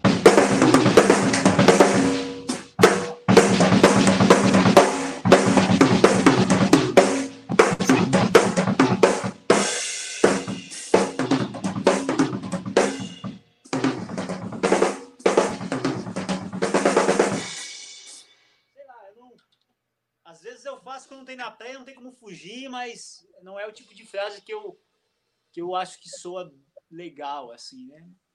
Massa, massa. Muito bom, Diego, muito bom. Aí, galera. Dica de ouro aí, hein? Massa. Vamos para a próxima aqui.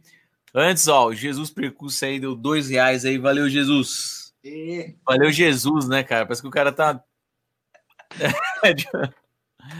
valeu, valeu mesmo, cara. Obrigado aí pela, pela força aí. Vamos lá, uh, Marujo falou aqui, ó. Muito dançante. O cara colocou aqui, ó, muito dançante. Pô, já mandou também aqui, ó. Aí, Gerson, fica de olho nisso para ir para mandar uns vídeos pra gente depois, deu risada. Ixi, rapaz, eu tô anotando, só que só tô escrevendo aqui, cara. Vamos lá.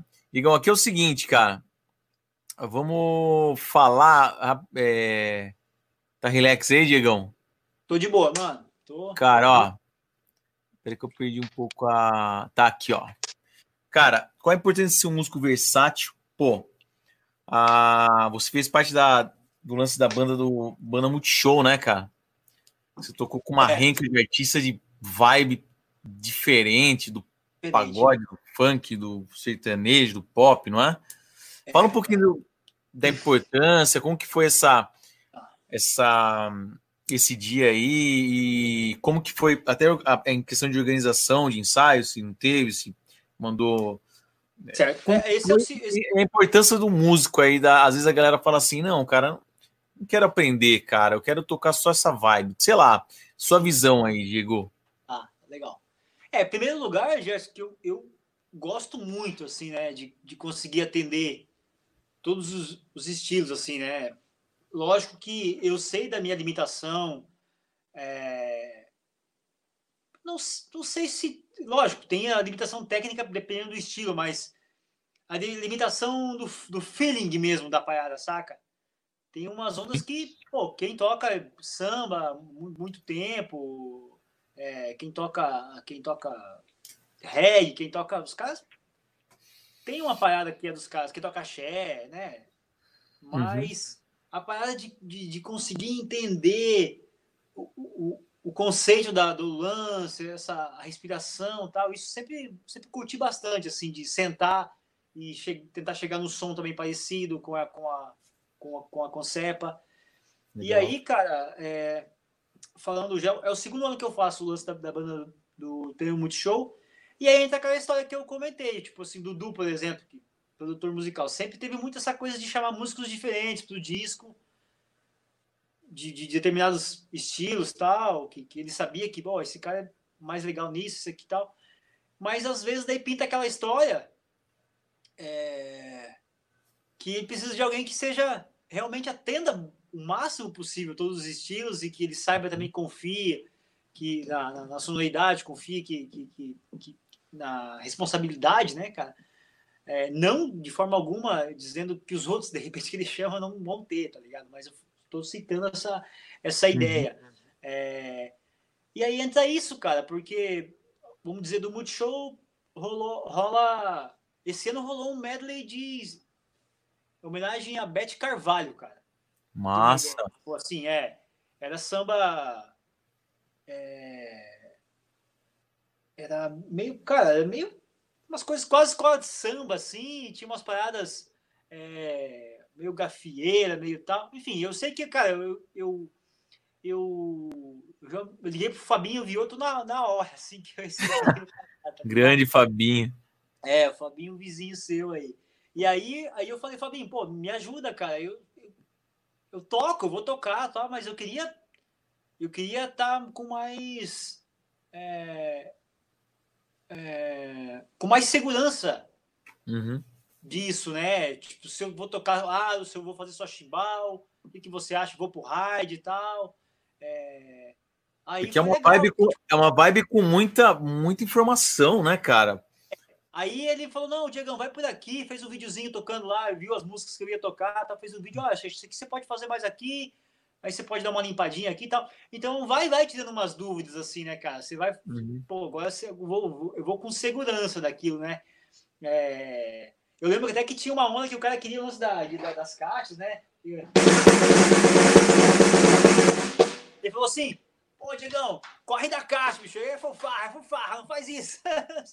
Ah, de fazer tac de tac tac de É, daí ele fala, mas eu falei, mas se o cara quiser, faz. Mas, tipo assim, já vai, tem caixas, tem elementos fazer isso aí lá na, na parada da escola de samba que vai entrar, então segura no chimbal e, bicho. E combo dois. É. E aí, tipo, eu tinha, eu já ouvi fundo de quintal, umas coisas assim, então tem umas coisas na cabeça de virada, de, de, de uhum. concepa. Mas, lógico, agora eu me peguei muito a um, a um estilo só, mas é Aí, mas entra isso aí, cara. Aquilo que eu não sei, eu vou, vou dar uma pesquisada com alguém que já toca, né? É, que eu não tenho segurança, que eu vou conseguir tocar, mas vou ficar com dúvida. Pô, eu acho que não ficou dentro do, da linguagem que era para ter sido isso. Então, isso me preocupa bastante. Então, eu tô sempre daquela aquela zapiada. Aí tinha. Eu cheguei a, a, ensaiar coisas do Léo Santana e da Ivete Sangalo. Até foi bom, porque, tipo, eu nunca, acho que eu nunca tinha tirado nenhum pagode baiano, assim, para tocar, assim, na linguagem, hum. né? É. Sim, com, sim. É, com as viradas, do jeito que os caras pensam, assim e tal. Aí eu lembro que eu toquei uma ideia com o Davi também, que é o bateria lá do Léo, e vi uns vídeos. Eu falei, pô, Diegão, é isso aí, eu não toco sempre igual, mas tem algumas coisas que eu, que eu faço sempre, de acordo com a percussão, os caras vão fazer aquilo lá.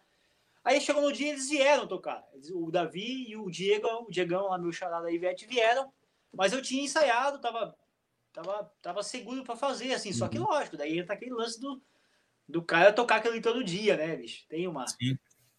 Aí eu fiz com o Melim nessa época também, foi mais pop, tinha um reggae, umas coisinhas tal. É... Teve os sertanejos também, né? Teve com a Anitta, com a Marília, os musicais. Pô, velho, eu não vou. Eu não vou... Ah, teve com a Isa também. Uhum. Aí a, a, Isa entra aquele lance de loop, de groove. E aí eu me vejo tocando um pouco mais. Um pouco mais duro, talvez, saca? Tentando tentando tirar um pouco as ghost notes e enfim, cara, tem várias coisas assim que eu analiso assim dentro da dos estilos assim, dos estilos dos bateras que, que, que, que toco, que acompanho e que são especialistas no, no, no estilo, né? Sim. E é legal, cara, porque daí, na verdade, abre um, abre um leque, né? O ano passado eu fiz aquele um trampo com o Di Ferreiro também, que é pop, é pop rock, né? Eu sempre ouvi bastante as coisas, até as coisas que o Dani gravou com o NX, sempre foram muito bons, assim, né, cara? Sim, então, sim. Teve algumas coisas do NX que a gente regravou. É... Pô, assim como eu já entrei em várias de, de, de, de de tocar mesmo pagode, participação em show e coisa assim. Tô sempre música brasileira, tô sempre aqui no estúdio sempre recebo muita coisa, cara, diferente assim. Hoje mesmo, por exemplo, eu peguei uma onda meio Lembra que a semana passada você me falou do, da Gil, Gil Scott, que você estava ouvindo, tirando? Sim, sim, sim. Eu fui dar uma olhada hoje, pintou uma onda aqui e tal, mas era, era essa onda aí, Erika Badu, essa, sim. essa galera, assim, né? Até daí mandei uma mensagem pro Daniel, falei, cara, e aí? Tô... me salva sim. aí, só que é, é mais pop também, ao mesmo tempo, não é aquela coisa tão carregada assim. E aí eu pesquiso, cara, dou uma pesquisada no som, tento chegar no feeling da música, aí depois já vem um lance com vassoura, enfim. É, cara, é. É. eu acho que é o, é, é o desafio, assim, o desafio diário, assim, tá? Sempre uhum. tentando chegar no, no, feeling da, da parada o máximo que eu conseguir e no som, assim. Para mim é muito importante. E acho que, cara, e falando de uma forma geral, você vai trabalhar mais, cara. Isso aí não tem, não tem dúvidas, tá ligado? É uhum. É isso o, o baile faz com você, essa história de você ter que tocar ah, de caramba. Novo, né? Só que aí eu lembro, eu lembro cara, tem uma, uma parada muito louca. É, eu toquei numa banda de baile uma vez, eu toquei percussão.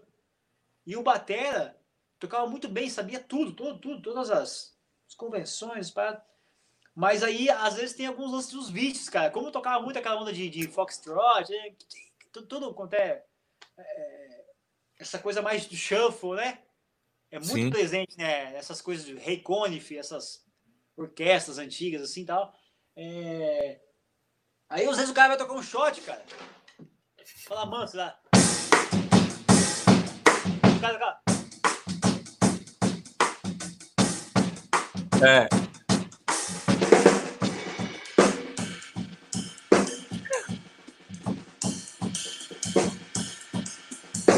Tudo tá ensinando, sabe? Tudo a ideia. e aí você pensa, caramba, mas isso aí. E aí, aí é onde entra o lance dos vícios, tá ligado? Às vezes o cara tá Toca tantas coisas te ensinar. Vai tocar. Sim.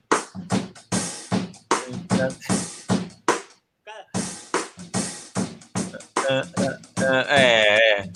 Leva tudo pra terceira, tá ligado? É, o cara já fala, ah, serve pra essa também, vai.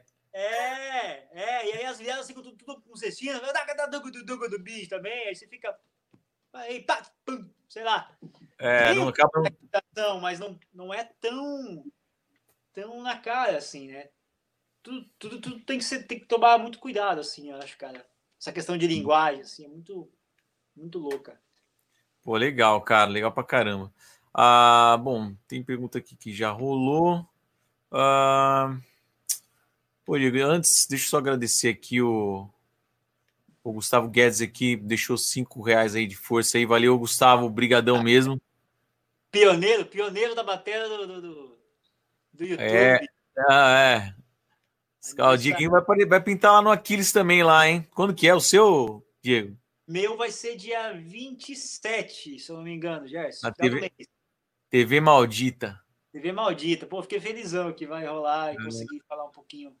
Pô, é massa, cara. Um pouquinho do trabalho. Boa pra caramba, vamos, vamos colar lá. Quarto que vem vou estar lá também, quarto que vem. Pô, quero ver também. Opa! Massa. Olha lá. Grande Del. Abração, aí, Del. E agora, agora esse horário deve estar. Tá, deve ser fuso horário para ele lá agora. Né? É, já tá. Deixa eu ver aqui a galera. Ah, cara, teve uma pergunta aqui do Reginaldo, cara. É, ele falou: tocar com um artista de nome de, na mídia é melhor financiamento ou nem sempre? Será que. É melhor financeiramente? Será que ele quis. É melhor financeiramente, acho que é, viu? Talvez. É, melhor.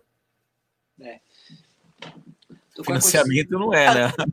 Nem sempre, tá? Eu acho, Reginaldo, porque, pô, tem vários artistas aí que a gente sabe do mercado e que, que tem nome e tal, que não pagam, assim, um, um grande cachê, né? Uhum. Então, cara, às vezes a melhor escolha tá no você é, às vezes pinta uma, uma, banda, uma coisa que seja que seja um pouco mais prático. Bom, Gersinho, você, tem, você toca na banda, em banda, né? Você tem um toco. Fabinho Guido também toca, né? Um sim. esquema de banda show, banda baile. Pô, bicho, sim, sim. às vezes não, às vezes não compensa, tá ligado? Você sair de uma parada pra ficar na estrada aí. É legal porque assim, é... mesmo as, mesmo de repente ruim falar isso, mas tipo, mesmo com um cachê baixo, tem um, agrega um valor vital, está em é, na, com mais mídia, você conseguir agregar a questão de patrocínio, essas coisas, você acaba conhecendo Sim. gente, acaba pintando algumas oportunidades nesse sentido. Para mim, pelo menos, é, agregou muito valor nesse sentido, né? Mas se, se vale, se, se é o melhor, é melhor financeiramente. Não, não é, não. Eu não acho que, que seja, sabe? Tanto que, tipo, eu tenho um projeto com a, com a, minha banda e a minha ideia realmente é fazer minhas coisas. Então, acho que se você uhum. conseguir sempre focar no, no, na, nas, no seu projeto, no que realmente é, é, seu, cara, vai ser sempre mais legal, tá ligado? Legal. Mas é, muito boa, uma experiência muito boa tocar com um artista, com uma parada. Ó, manda bala aí, Diego. Fala sobre, aproveitando aí, a não estou conseguindo. Isso aí tá, tá rolando um erro de pilotagem aqui, ó. Fala sobre o Eu Trovador, cara, sua banda. Ô, Trovador, cara. Cara, o Trovador, é... eu conheci o Juliano, o Juliano que é o tecladista da banda. Ele já. Ele, quando ele veio morar para São Paulo, ele foi morar com o Rodrigo Oski, na, na, época. O Oski, que era bateria da Ana Vitória. Foi meu, meu vizinho lá ali em São Paulo. Conheci o Juliano, cara, e nem imaginava que a gente ia ter um projeto assim juntos, porque o Guga, que é o vocalista, era amigo dele, mas eu não conhecia o Guga, então, enfim, ele, era, ele foi meio que o intermédio, assim, né? De... E aí foi o seguinte, cara, eu sempre curti som pop, sempre curti as bandas, né? Muitas bandas brasileiras que eu, que eu gosto, assim, que eu gostava, aí esse Jack, mesmo uma banda que eu, que eu adorava, assim, tal. Sempre tive aquela onda, assim, de, de pô, queria ter um queria tocar numa banda, queria ter uma banda, mas o, o que sempre pegava era um vocalista e composição. Sim. E aí, é... ainda mais pop, assim, né, cara? Tem que do jeito que eu, que eu acho que eu curto, assim, né? Que é um, aquele pop estilo J, assim, né? Música, música para todo mundo e tal, enfim.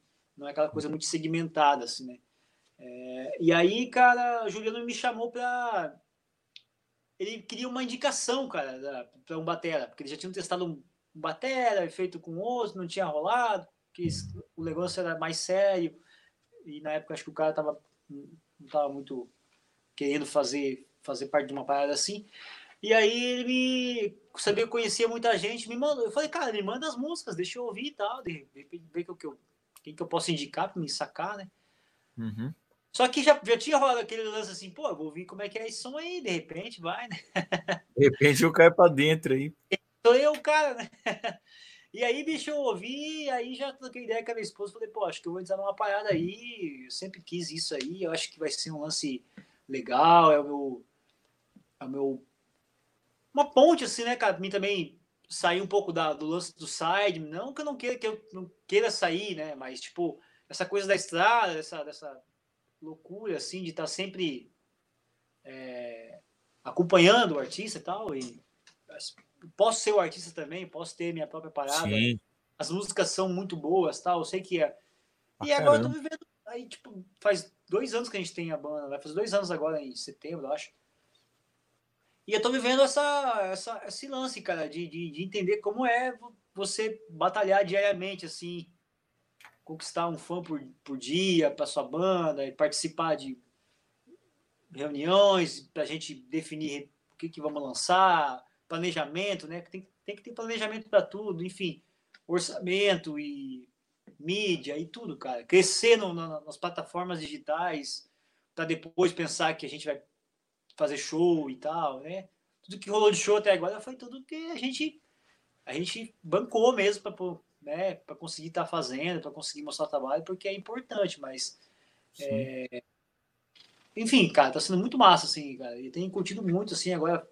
Eu acho que a banda ainda tem muito assim ainda para oferecer assim, né? A gente ainda tá achando cada vez mais o, o, eu acho que também entra um lance muito legal, Gerson, que é, que é tipo assim, uma coisa quando você tá quando você tá oferecendo um trabalho é, é diferente quando você tá dentro dele, né? No caso da banda, teve situações de eu ficar gravar algumas coisas e ficar uh, e aí ouvir a mixagem, Juliano tirou alguma coisa porque de repente tinha um outro elemento que ele queria, tal.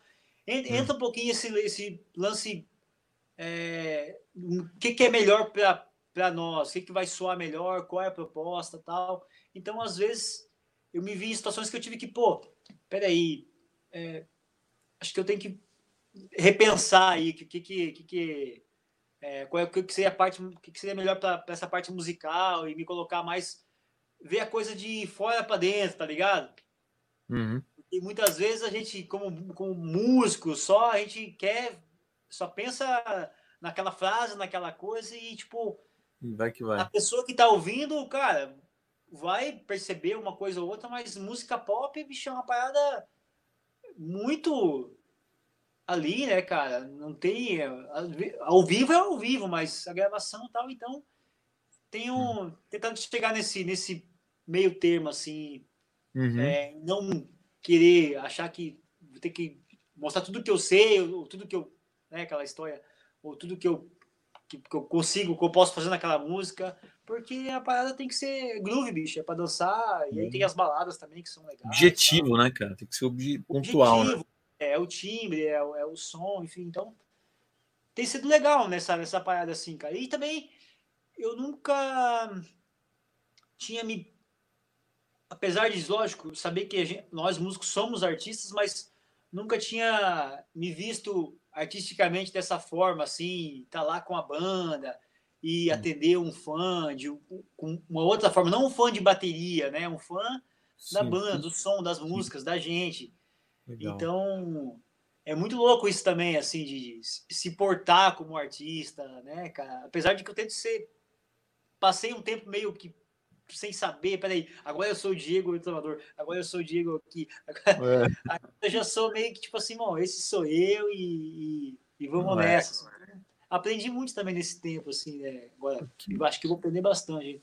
E é isso, cara. Banda é a parada que eu quero, assim, que é o meu projeto projeto que eu tô mais focado, assim, né? Lógico, além do. Nossa, assim. Vocês estão fazendo, vocês estão trabalhando, fazendo. É, é Dentro é, tipo, a gente tinha planejamento de lançar, por exemplo, tipo, quatro músicas esse ano. Acho que vai lançar mais uma agora, que vai ser com um feat bem especial, que vai ser importante pra gente.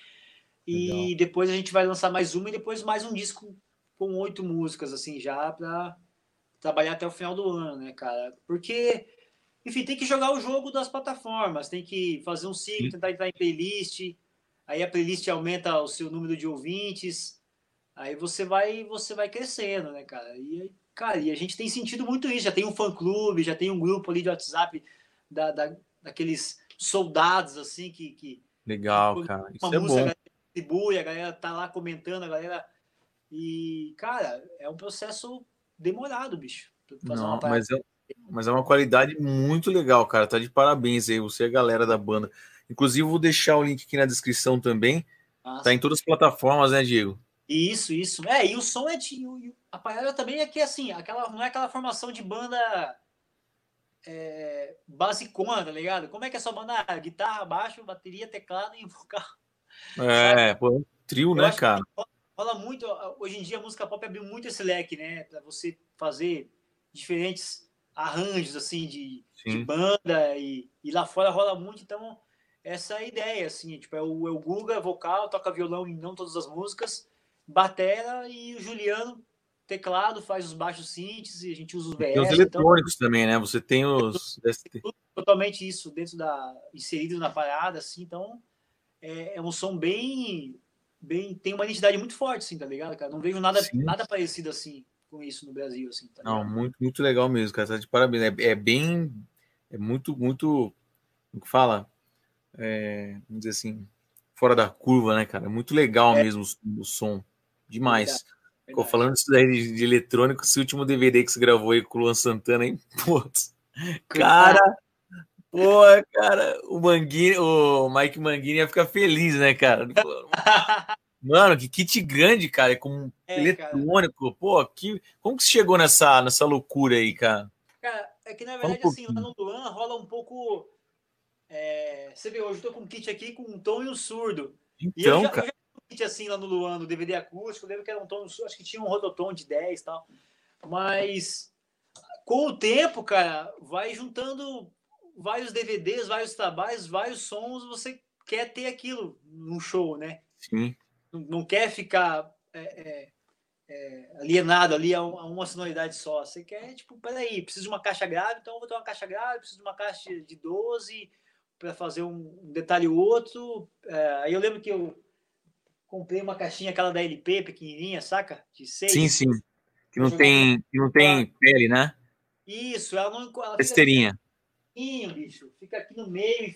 Como eu uso aquele outro hi-hat aqui, faço umas levadas com ela. Se eu quiser tocar assim também rola.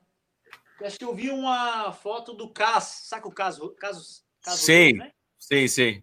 Eu vi uma foto desse cara com essa parada, eu falei, caramba, que lugar que ele colocou muito matou a pau, assim. Consigo mais uma caixa e não atrapalha no, na questão é, logística da bateria.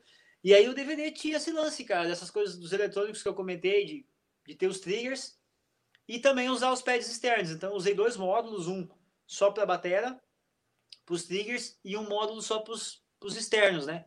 Legal. independentes. E aí ali, ali tem bom, aro eletrônico, super low, clap, é, vários, vários efeitos assim para cada música um, um kit diferente, né? tanto uhum. para a bateria quanto para algumas coisas se repetiam tal eu mantinha o super low no fundão eu sempre deixava lá tal porque a, o lance do SPD é legal né você ter tudo na mesma na mão mas às vezes eu quero terminar uma música pega do sim e aí a parada tá aqui bicho pega do é. não vai rolar mas não vai ficar tão uma gravação tem que ficar tudo muito definido então eu preciso é. ele está no lugar certo e aí, por isso que eu espalhei os pads, assim, de acordo com, com aquilo que eu precisava nas músicas. Tem o bumbo eletrônico também, que eu uso o KT10, né? Que aí algumas músicas uhum. eu, eu começo com ele, depois parto pro bumbo acústico. E foi isso, assim, não é um kit que é, eu uso bastante coisa também no show, mas aquele kit lá foi, foi bem específico pro DVD, assim, foi bem e foi bem e foi, foi trabalhoso assim chegar naquele resultado porque essas coisas de eletrônico demanda teste, demanda é, enfim, uma porrada de coisa de trash, de, de para não, não, não, não disparar um canal quando bate outra coisa. Sim. Inclusive aqui, ó, aproveitando, ele, o Ariel Oliveira falou: qual foi o DVD mais complexo tecnicamente que você gravou? Acho que tecnicamente nesse sentido, acho que esse do Luan foi bem, Boa, né? foi bem detalhado assim, foi bem, bem assim, eu, fiquei bem. Passei uns ensaios lá, passando essa coisa de time para dentro e endereçando. E, nossa, deu um estresse, assim, saca? Mas, uhum. cara, tecnicamente. É...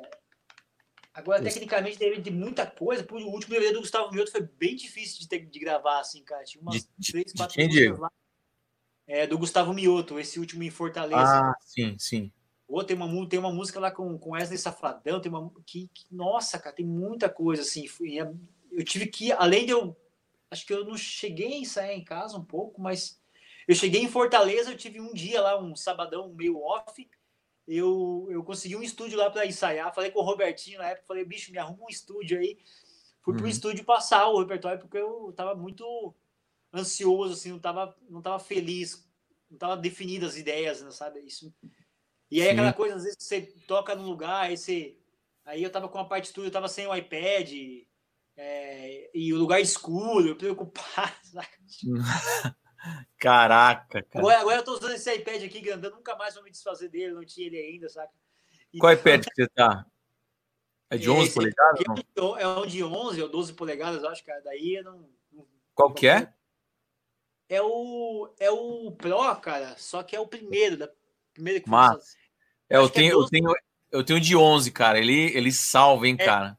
Não, eu tinha, eu tinha o de 7, cara. Imagina, tava sempre ali. E eu, eu, inclusive, eu trouxe o óculos, porque você tá fazendo as perguntas, mas eu achei que eu precisaria ler, então eu já ia ter que, de longe, eu tenho que usar óculos. Ah, pode crer. Pode ser que agora meus problemas se resolvam também. Eu não fiz nenhum DVD de, com óculos ainda assim para testar, acho que vai ser, vai ser bom. Ah. Mas eu sempre tenso assim, quando tem muita nota, muita coisinha que tem que ser aquilo para dar certo e, e eu não, não, não, não, ensaiei tanto, então talvez esse DVD do Gustavo tenha sido um, um, dos mais difíceis assim que eu, que eu fiz ultimamente, assim, saca?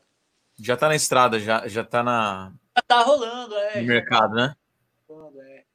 Eu vi alguma coisa. Coisa disso, né? Porque às vezes você não. Essa lance da preparação, cara, às vezes, às vezes você é desafiado realmente, assim, sabe?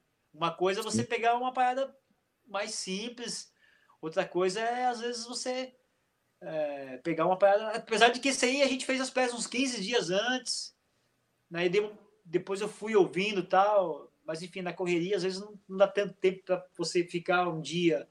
Eu lembro que eu fiquei um dia, assim, passando as músicas tal. Uhum. Mas é, acaba quando é muita informação, ainda você meio que.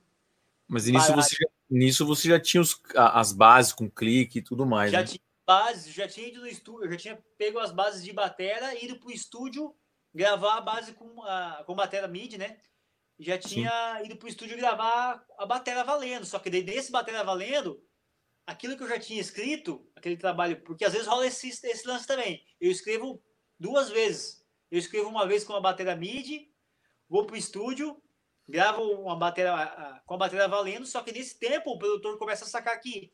Peraí, é, acho que tal coisa fica mais legal que aquilo que eu programei. Ah, você fez tal coisa que ficou melhor.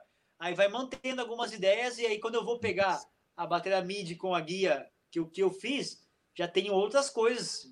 Aí eu acabo tendo que escrever novamente, entendeu? Certo. Pô, aí legal. Eu, decoro, é, é bom porque eu decoro melhor a forma, mas ao mesmo tempo já são ideias novas, viradas novas, que ficaram legais, que, que foram espontâneas na hora da que eu estava lá fazendo, mas que, não, que vai ser difícil para fazer novamente né, na gravação, sabe? Sim, sim.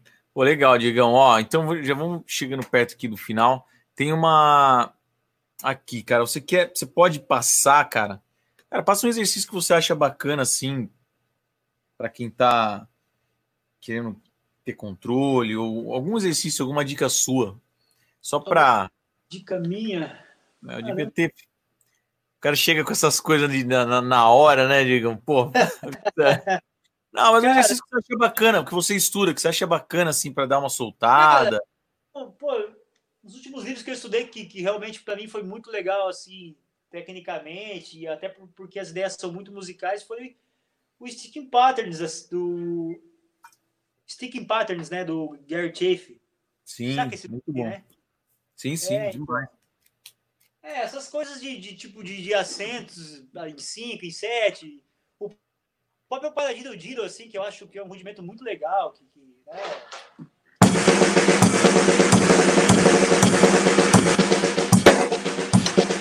Acertou a primeira e a segunda.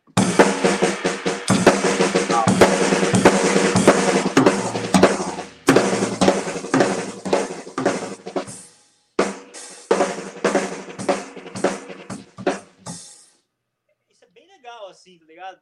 Sim. Abre um leque legal quando você quer dar uma brincada. Agora, no livro do Mark, cara, tem uma parada que, que, que eu sei que entrou na minha mente, foi aquele lance que ele usa substituir o acento o acento do paladino por bumbo e acentuar depois. Ele faz tipo um deslocamento dos giros, né? Você, você chegou a ver isso aí? Sim, sim. Do... É tipo.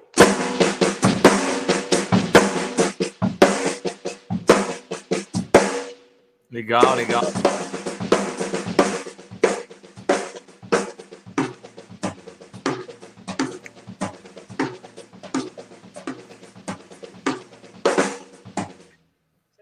É, tem umas vibes muito legal, cara, nisso daí, cara. Bacana.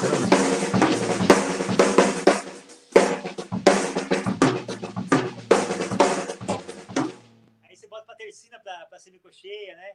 Sim. Muito lance de mudança do. De dominar essa historinha, só que tanto em tercina quanto em, em cocheia, quanto em tercina, quanto em semi, semicocheia.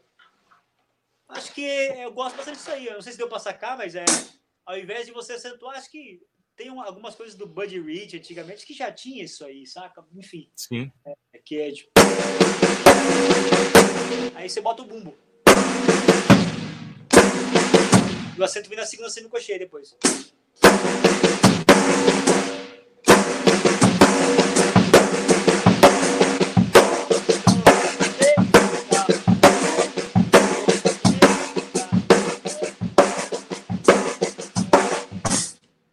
Massa, massa pra caramba. Pra você saber onde que tá sempre, né? Legal, legal pra caramba. Uma fritada, eu sempre uso. Essa é uma das coisas que eu uso bastante. Assim. Não, e é, fica bem legal, fica, fica, fica bem bonito também. É, cara. porque você pensa que distribui, que nem eu fiz com tambor, mas se você distribuir como chimbal e caixa, né?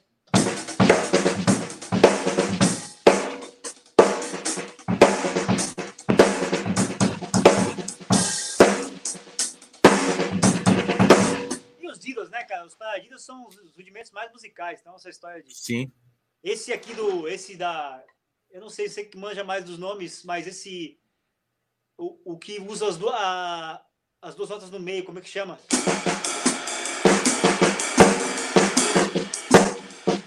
É o invert, esse aqui mesmo? É. É, isso, isso, isso. Esse é o paradiso invertido, né? Isso. Esse, esse, é, esse é o top, caralho.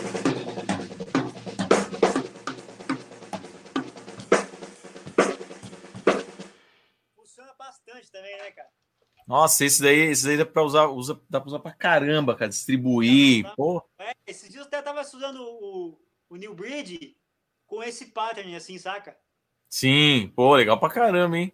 Ah, esse, esse, com o Dinos eu já, já tinha estudado, mas com esse pattern, assim, não tinha estudado, assim. Então, é legal ficar um tempo fazendo até entrar na cabeça, depois você começa a ler. Sim. Quem é fã nessa, quem é fã desse rudimento é o Aposan, cara.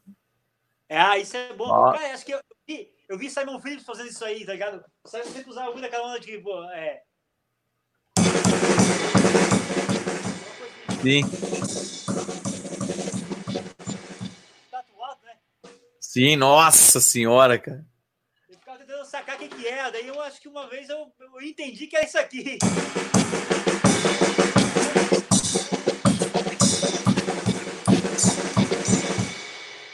É, e a cabecinha dele aqui, né? Porque. É. Só fica. É, nossa, é, cara. Não, e aí fica de longe, fica difícil pra caramba, assim, cara. Mas é. Massa. Várias coisas que eu trabalho assim, Gerson, mas acaba não sendo usado, né, cara? Dentro da parada do, do, do, do que eu gravo, do sertão. Então é mais. Sim. Porque eu gosto de estar sempre preparado, de. de eu, eu reconheço ah, onde eu, eu, eu, eu quero melhorar, onde eu tenho alguma falha técnica às vezes.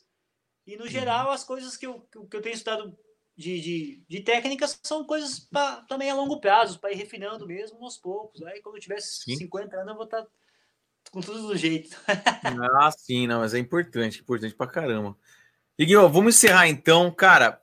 Falei pra galera, os seus ouvintes oh. aí. Deixa uma mensagem pra galera que quer viver da música, que tá correndo atrás aí. A galera tá, às vezes desanima, Bom, manda aí sua palavra aí, Digão. Ah. Pô, tem uma, tem uma parada legal, cara, que é. é... Eu sempre ouço isso, eu acho que é muito importante. Que é a gente viver de viver de decisões, tá ligado, cara? Tentar não viver muito muito pensando que a gente essa história que a gente comentou lá no início, né, de a gente precisa ter é, influência, precisa estar com motivação, mas se a gente ficar esperando essa motivação diariamente, nem sempre ela vem, saca? Então, Sim. eu acho que tentar viver de decisões mesmo assim, cara. Tipo, eu quero isso e eu vou conseguir, é, mesmo que demore, tá ligado? Então, por sim, isso sim. Que, que, eu vou todo dia fazer isso, fazer aquilo, mesmo quando eu não tô com vontade. Às vezes não tô com vontade, não vou fazer, mas eu tenho foco que eu não vou fazer hoje, mas amanhã eu vou ou depois eu vou continuar. É... Então, cara, eu acho que esse lance de, de, de, de, de viver de, de, uma decisão, assim, cara, é, é, muito importante, assim, porque não, não vai te causar frustração e, e você sabe que você vai passar por, por, é, é, por batalhas, por altos e baixos na, no decorrer da, da, da, da trajetória, mas é isso, cara. E o, e o, e o, grande, o grande barato tá em você curtir mesmo esse processo, porque não tem, não, para mim, não sei se tem assim o, o, vou chegar lá. Onde é o lá, tá ligado? Tipo. Sim. Então todo dia você vai estar, tá, você vai estar tá querendo evoluir, querendo mais. Quando você conquistar uma coisa, você vai estar tá querendo outra. E é isso aí que, que move a gente. Você curtir, curtir esse caminho, curtir cada, cada erro para depois acertar. E, e deixa essa, essa mensagem assim, cara, né? Meio, meio isso assim, tipo, quase Legal. o Melhor do que eu não desista nunca. É, não, mas é, a galera não pode, não pode deixar a, não pode deixar a peteca cair, né, cara? É, isso aí, cara. Foque nessas coisas, né, cara? Foque na, no tijolinho de, por dia, assim, de, em todas as áreas, porque hoje em dia o músico, ele não é só. A gente estava aqui falando do estudo, mas não dá mais para ficar, pelo menos eu, eu me vejo assim, né? Tipo, queria muito e estou fazendo esse processo assim, é, com foco. Mas não dá para você ficar mais só fazendo isso, tá ligado? Só pensando Sim. em evoluir tecnicamente, porque, enfim, você tem que entender de som, você tem que entender de, de, de edição de vídeo, você tem que entender de software, você tem que entender, sei lá, de várias coisas hoje em dia, né, bicho? Tem, tem que, que empreender, tá... tem que tem que dar aulas, tem que fazer várias coisas, enfim. Vixe, é. Mas tem que gostar, cara, acima de tudo, né, cara? Se você é, não entrar é. com paixão, se você pensar só assim, não, eu quero ser, é o que eu falo para aluno, você tem que, você tem que é, tá com o coração, né, cara? Tem que estar tá acreditando, é. né, cara? Você também chegar é. e falar assim, não, eu quero ser fodão. Tem um monte. Ixi, tem a, a, a, galera acha que o caminho também é tipo assim, ah, é para chegar no caminho do Diego, ai, cara, não, é fácil, ou é, é que nem cai na questão do YouTube, a galera fala, ganho, ah, eu ganho dinheiro eu já deve ganhar dinheiro no YouTube. Cara, galera, nossa. não, galera, não tem nada a ver, cara. Não tem nada a ver. Fica assim. O lance é. É, é aquele lance tá mesmo, que tá é, falando. Tem, tem, um, tem um valor agregado, né? Aquele lance que eu comentei lá. Que Sim. não é a grana, né? Mas reconhecimento, essas coisas são muito importantes, né, cara? Pra gente que é músico. Né? Sim, vale, sim. Mais, vale mais do que tá. dinheiro, ah. fala o Silvio é. Santos, né, cara? Sim.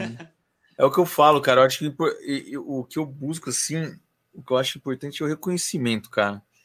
O, assim, né? A pessoa falar que nem, pô, é, reconhecimento, saber que, pô, pô, Diego, pô, legal, esse daqui é a, a assinatura do Diego, né? Do Gerson, que é uma Exatamente. coisa que, putz, cara, é, é difícil, cara. É difícil você conseguir imprimir isso daí legal, né, cara?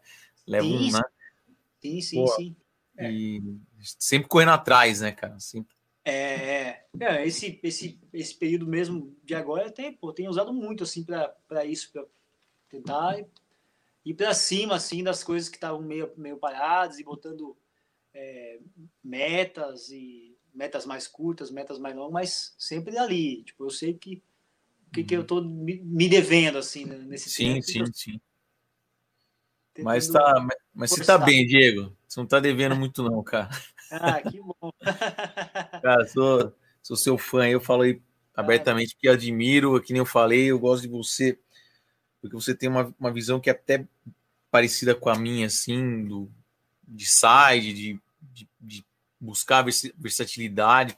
Sim, Pô, sim, tá sim. de parabéns, cara. Tá de sim, é, parabéns. É, porque, ó, imagina, tipo, ter um trabalho que é isso de estar tá muito dessa coisa de, de pesquisar muita coisa diferente, né, cara? Isso é incrível, porque você fica com um HD desse tamanho, bicho, né? Pô, sim, com certeza. Porque não tem, você acaba pesquisando a origem de várias coisas, de, de vários, né? Um, um, pô, isso é muito massa, cara. É um conhecimento vasto, assim, né? É, isso tem muito a ver com, com essa parada do, do Sideman, né? Você, assim como o som também, são, é um HD que você vai, Sim. você vai guardando de, de informação. Vai guardando, exatamente. Isso aí, Diego. Cara, muito obrigado Massa. mesmo. É, pô, isso, então, galera, só para quem está acompanhando, isso daqui vai é, no ar, né? Na amanhã às 7 horas, né? E em, todos, em todas as plataformas, você vai encontrar no Deezer, Spotify, no, da Apple, vai ter no podcast, vai ter esse formato se você estiver na estrada, se estiver indo trabalhar ou vai correr, que seja, você pode rolar e escutar essa entrevista também na íntegra em todas as plataformas amanhã também já vai estar liberado isso daí. Porra, até eu vou ouvir. É, então, dá para escutar e a galera que quer ver, porque tem coisa aí, acessa o YouTube e dá para curtir, compartilha com a galera. E, pô, a galera tá aí, ó. Tá 32 pessoas aí ainda, pô, bacana pra caramba. Duas horas, cara. É a live mais. Tem o Serginho Erval, que também foi mais ou menos, mas, pô, quando o papo é bom, vai, vai que vai, cara. Pô. Eu falo bastante também, né, bicho? não, não é, cara, pô, mas, pô, muito válido. E outra, a galera aqui pirando aqui, gostou pra caramba, cara. Vamos ter o Diego de volta aí em breve aí também. Isso aí. Vamos dar várias, várias ondas aí também, um lance na bateria, trocar uma ideia. Digão, obrigado. A gente fazer aquele 360 aqui, né? Não, esse vai rolar, cara, esse vai rolar. Esperar passar essa, essa, essa maluquice aí. Cara, tudo de bom, Diegão. Obrigado mesmo, cara. Você desse tempo aí, esse super tempo aí. A todos vocês aí que estão acompanhando, que acompanharam. É, a galera aí, pô, a galera que deu aí também, ajudou aí o canal aí, deu uma força. Ah, então, lembrando que toda segunda-feira, às 9 horas, tem live, bate-papo ou, a, ou a aula. Na né? semana que vem vai rolar. Se a banda parar e o batera tem que improvisar. Vou passar, vou estar tá passando três dicas básico, intermediário e avançado para a galera improvisar em dois compassos, uma ideia no pop assim para a galera ter uma, ah, uma galera que não tem ainda. Você que é a ideia de quando falta luz e o batera tem que continuar sozinho. Não, essa também é boa, hein? Essa daí eu vou, vou anotar aqui, que isso daí é como se virar, né? No... É, Pô, cara, essa... É isso aí já aconteceu isso aí na época de baile, velho. Pagar a luz. Não, luz não. Vai fumaça, eterna. Ficava bateria e percussão. Ah. Mais uns 20 minutos, porque se tem, se tem ritmo, a galera dança, velho. Ah, e outra, aquela fumaceira que o cara desgraçado põe a mão lá e some tudo, cara. Você não vê nada, quase. Pô. É isso aí. Parabéns, parabéns pelo trabalho aí, bicho. Muito, muito, muito, muito foda. Pô, valeu, valeu mesmo, Diegão. Dia 13, então, de julho, tem o Buguelo da Cláudia Leite, vai estar tá aí também. Belo. Dia 13. E é isso aí. Galera, obrigado. Até a próxima. Valeu, e... galera. Valeu. Abraço. Valeu.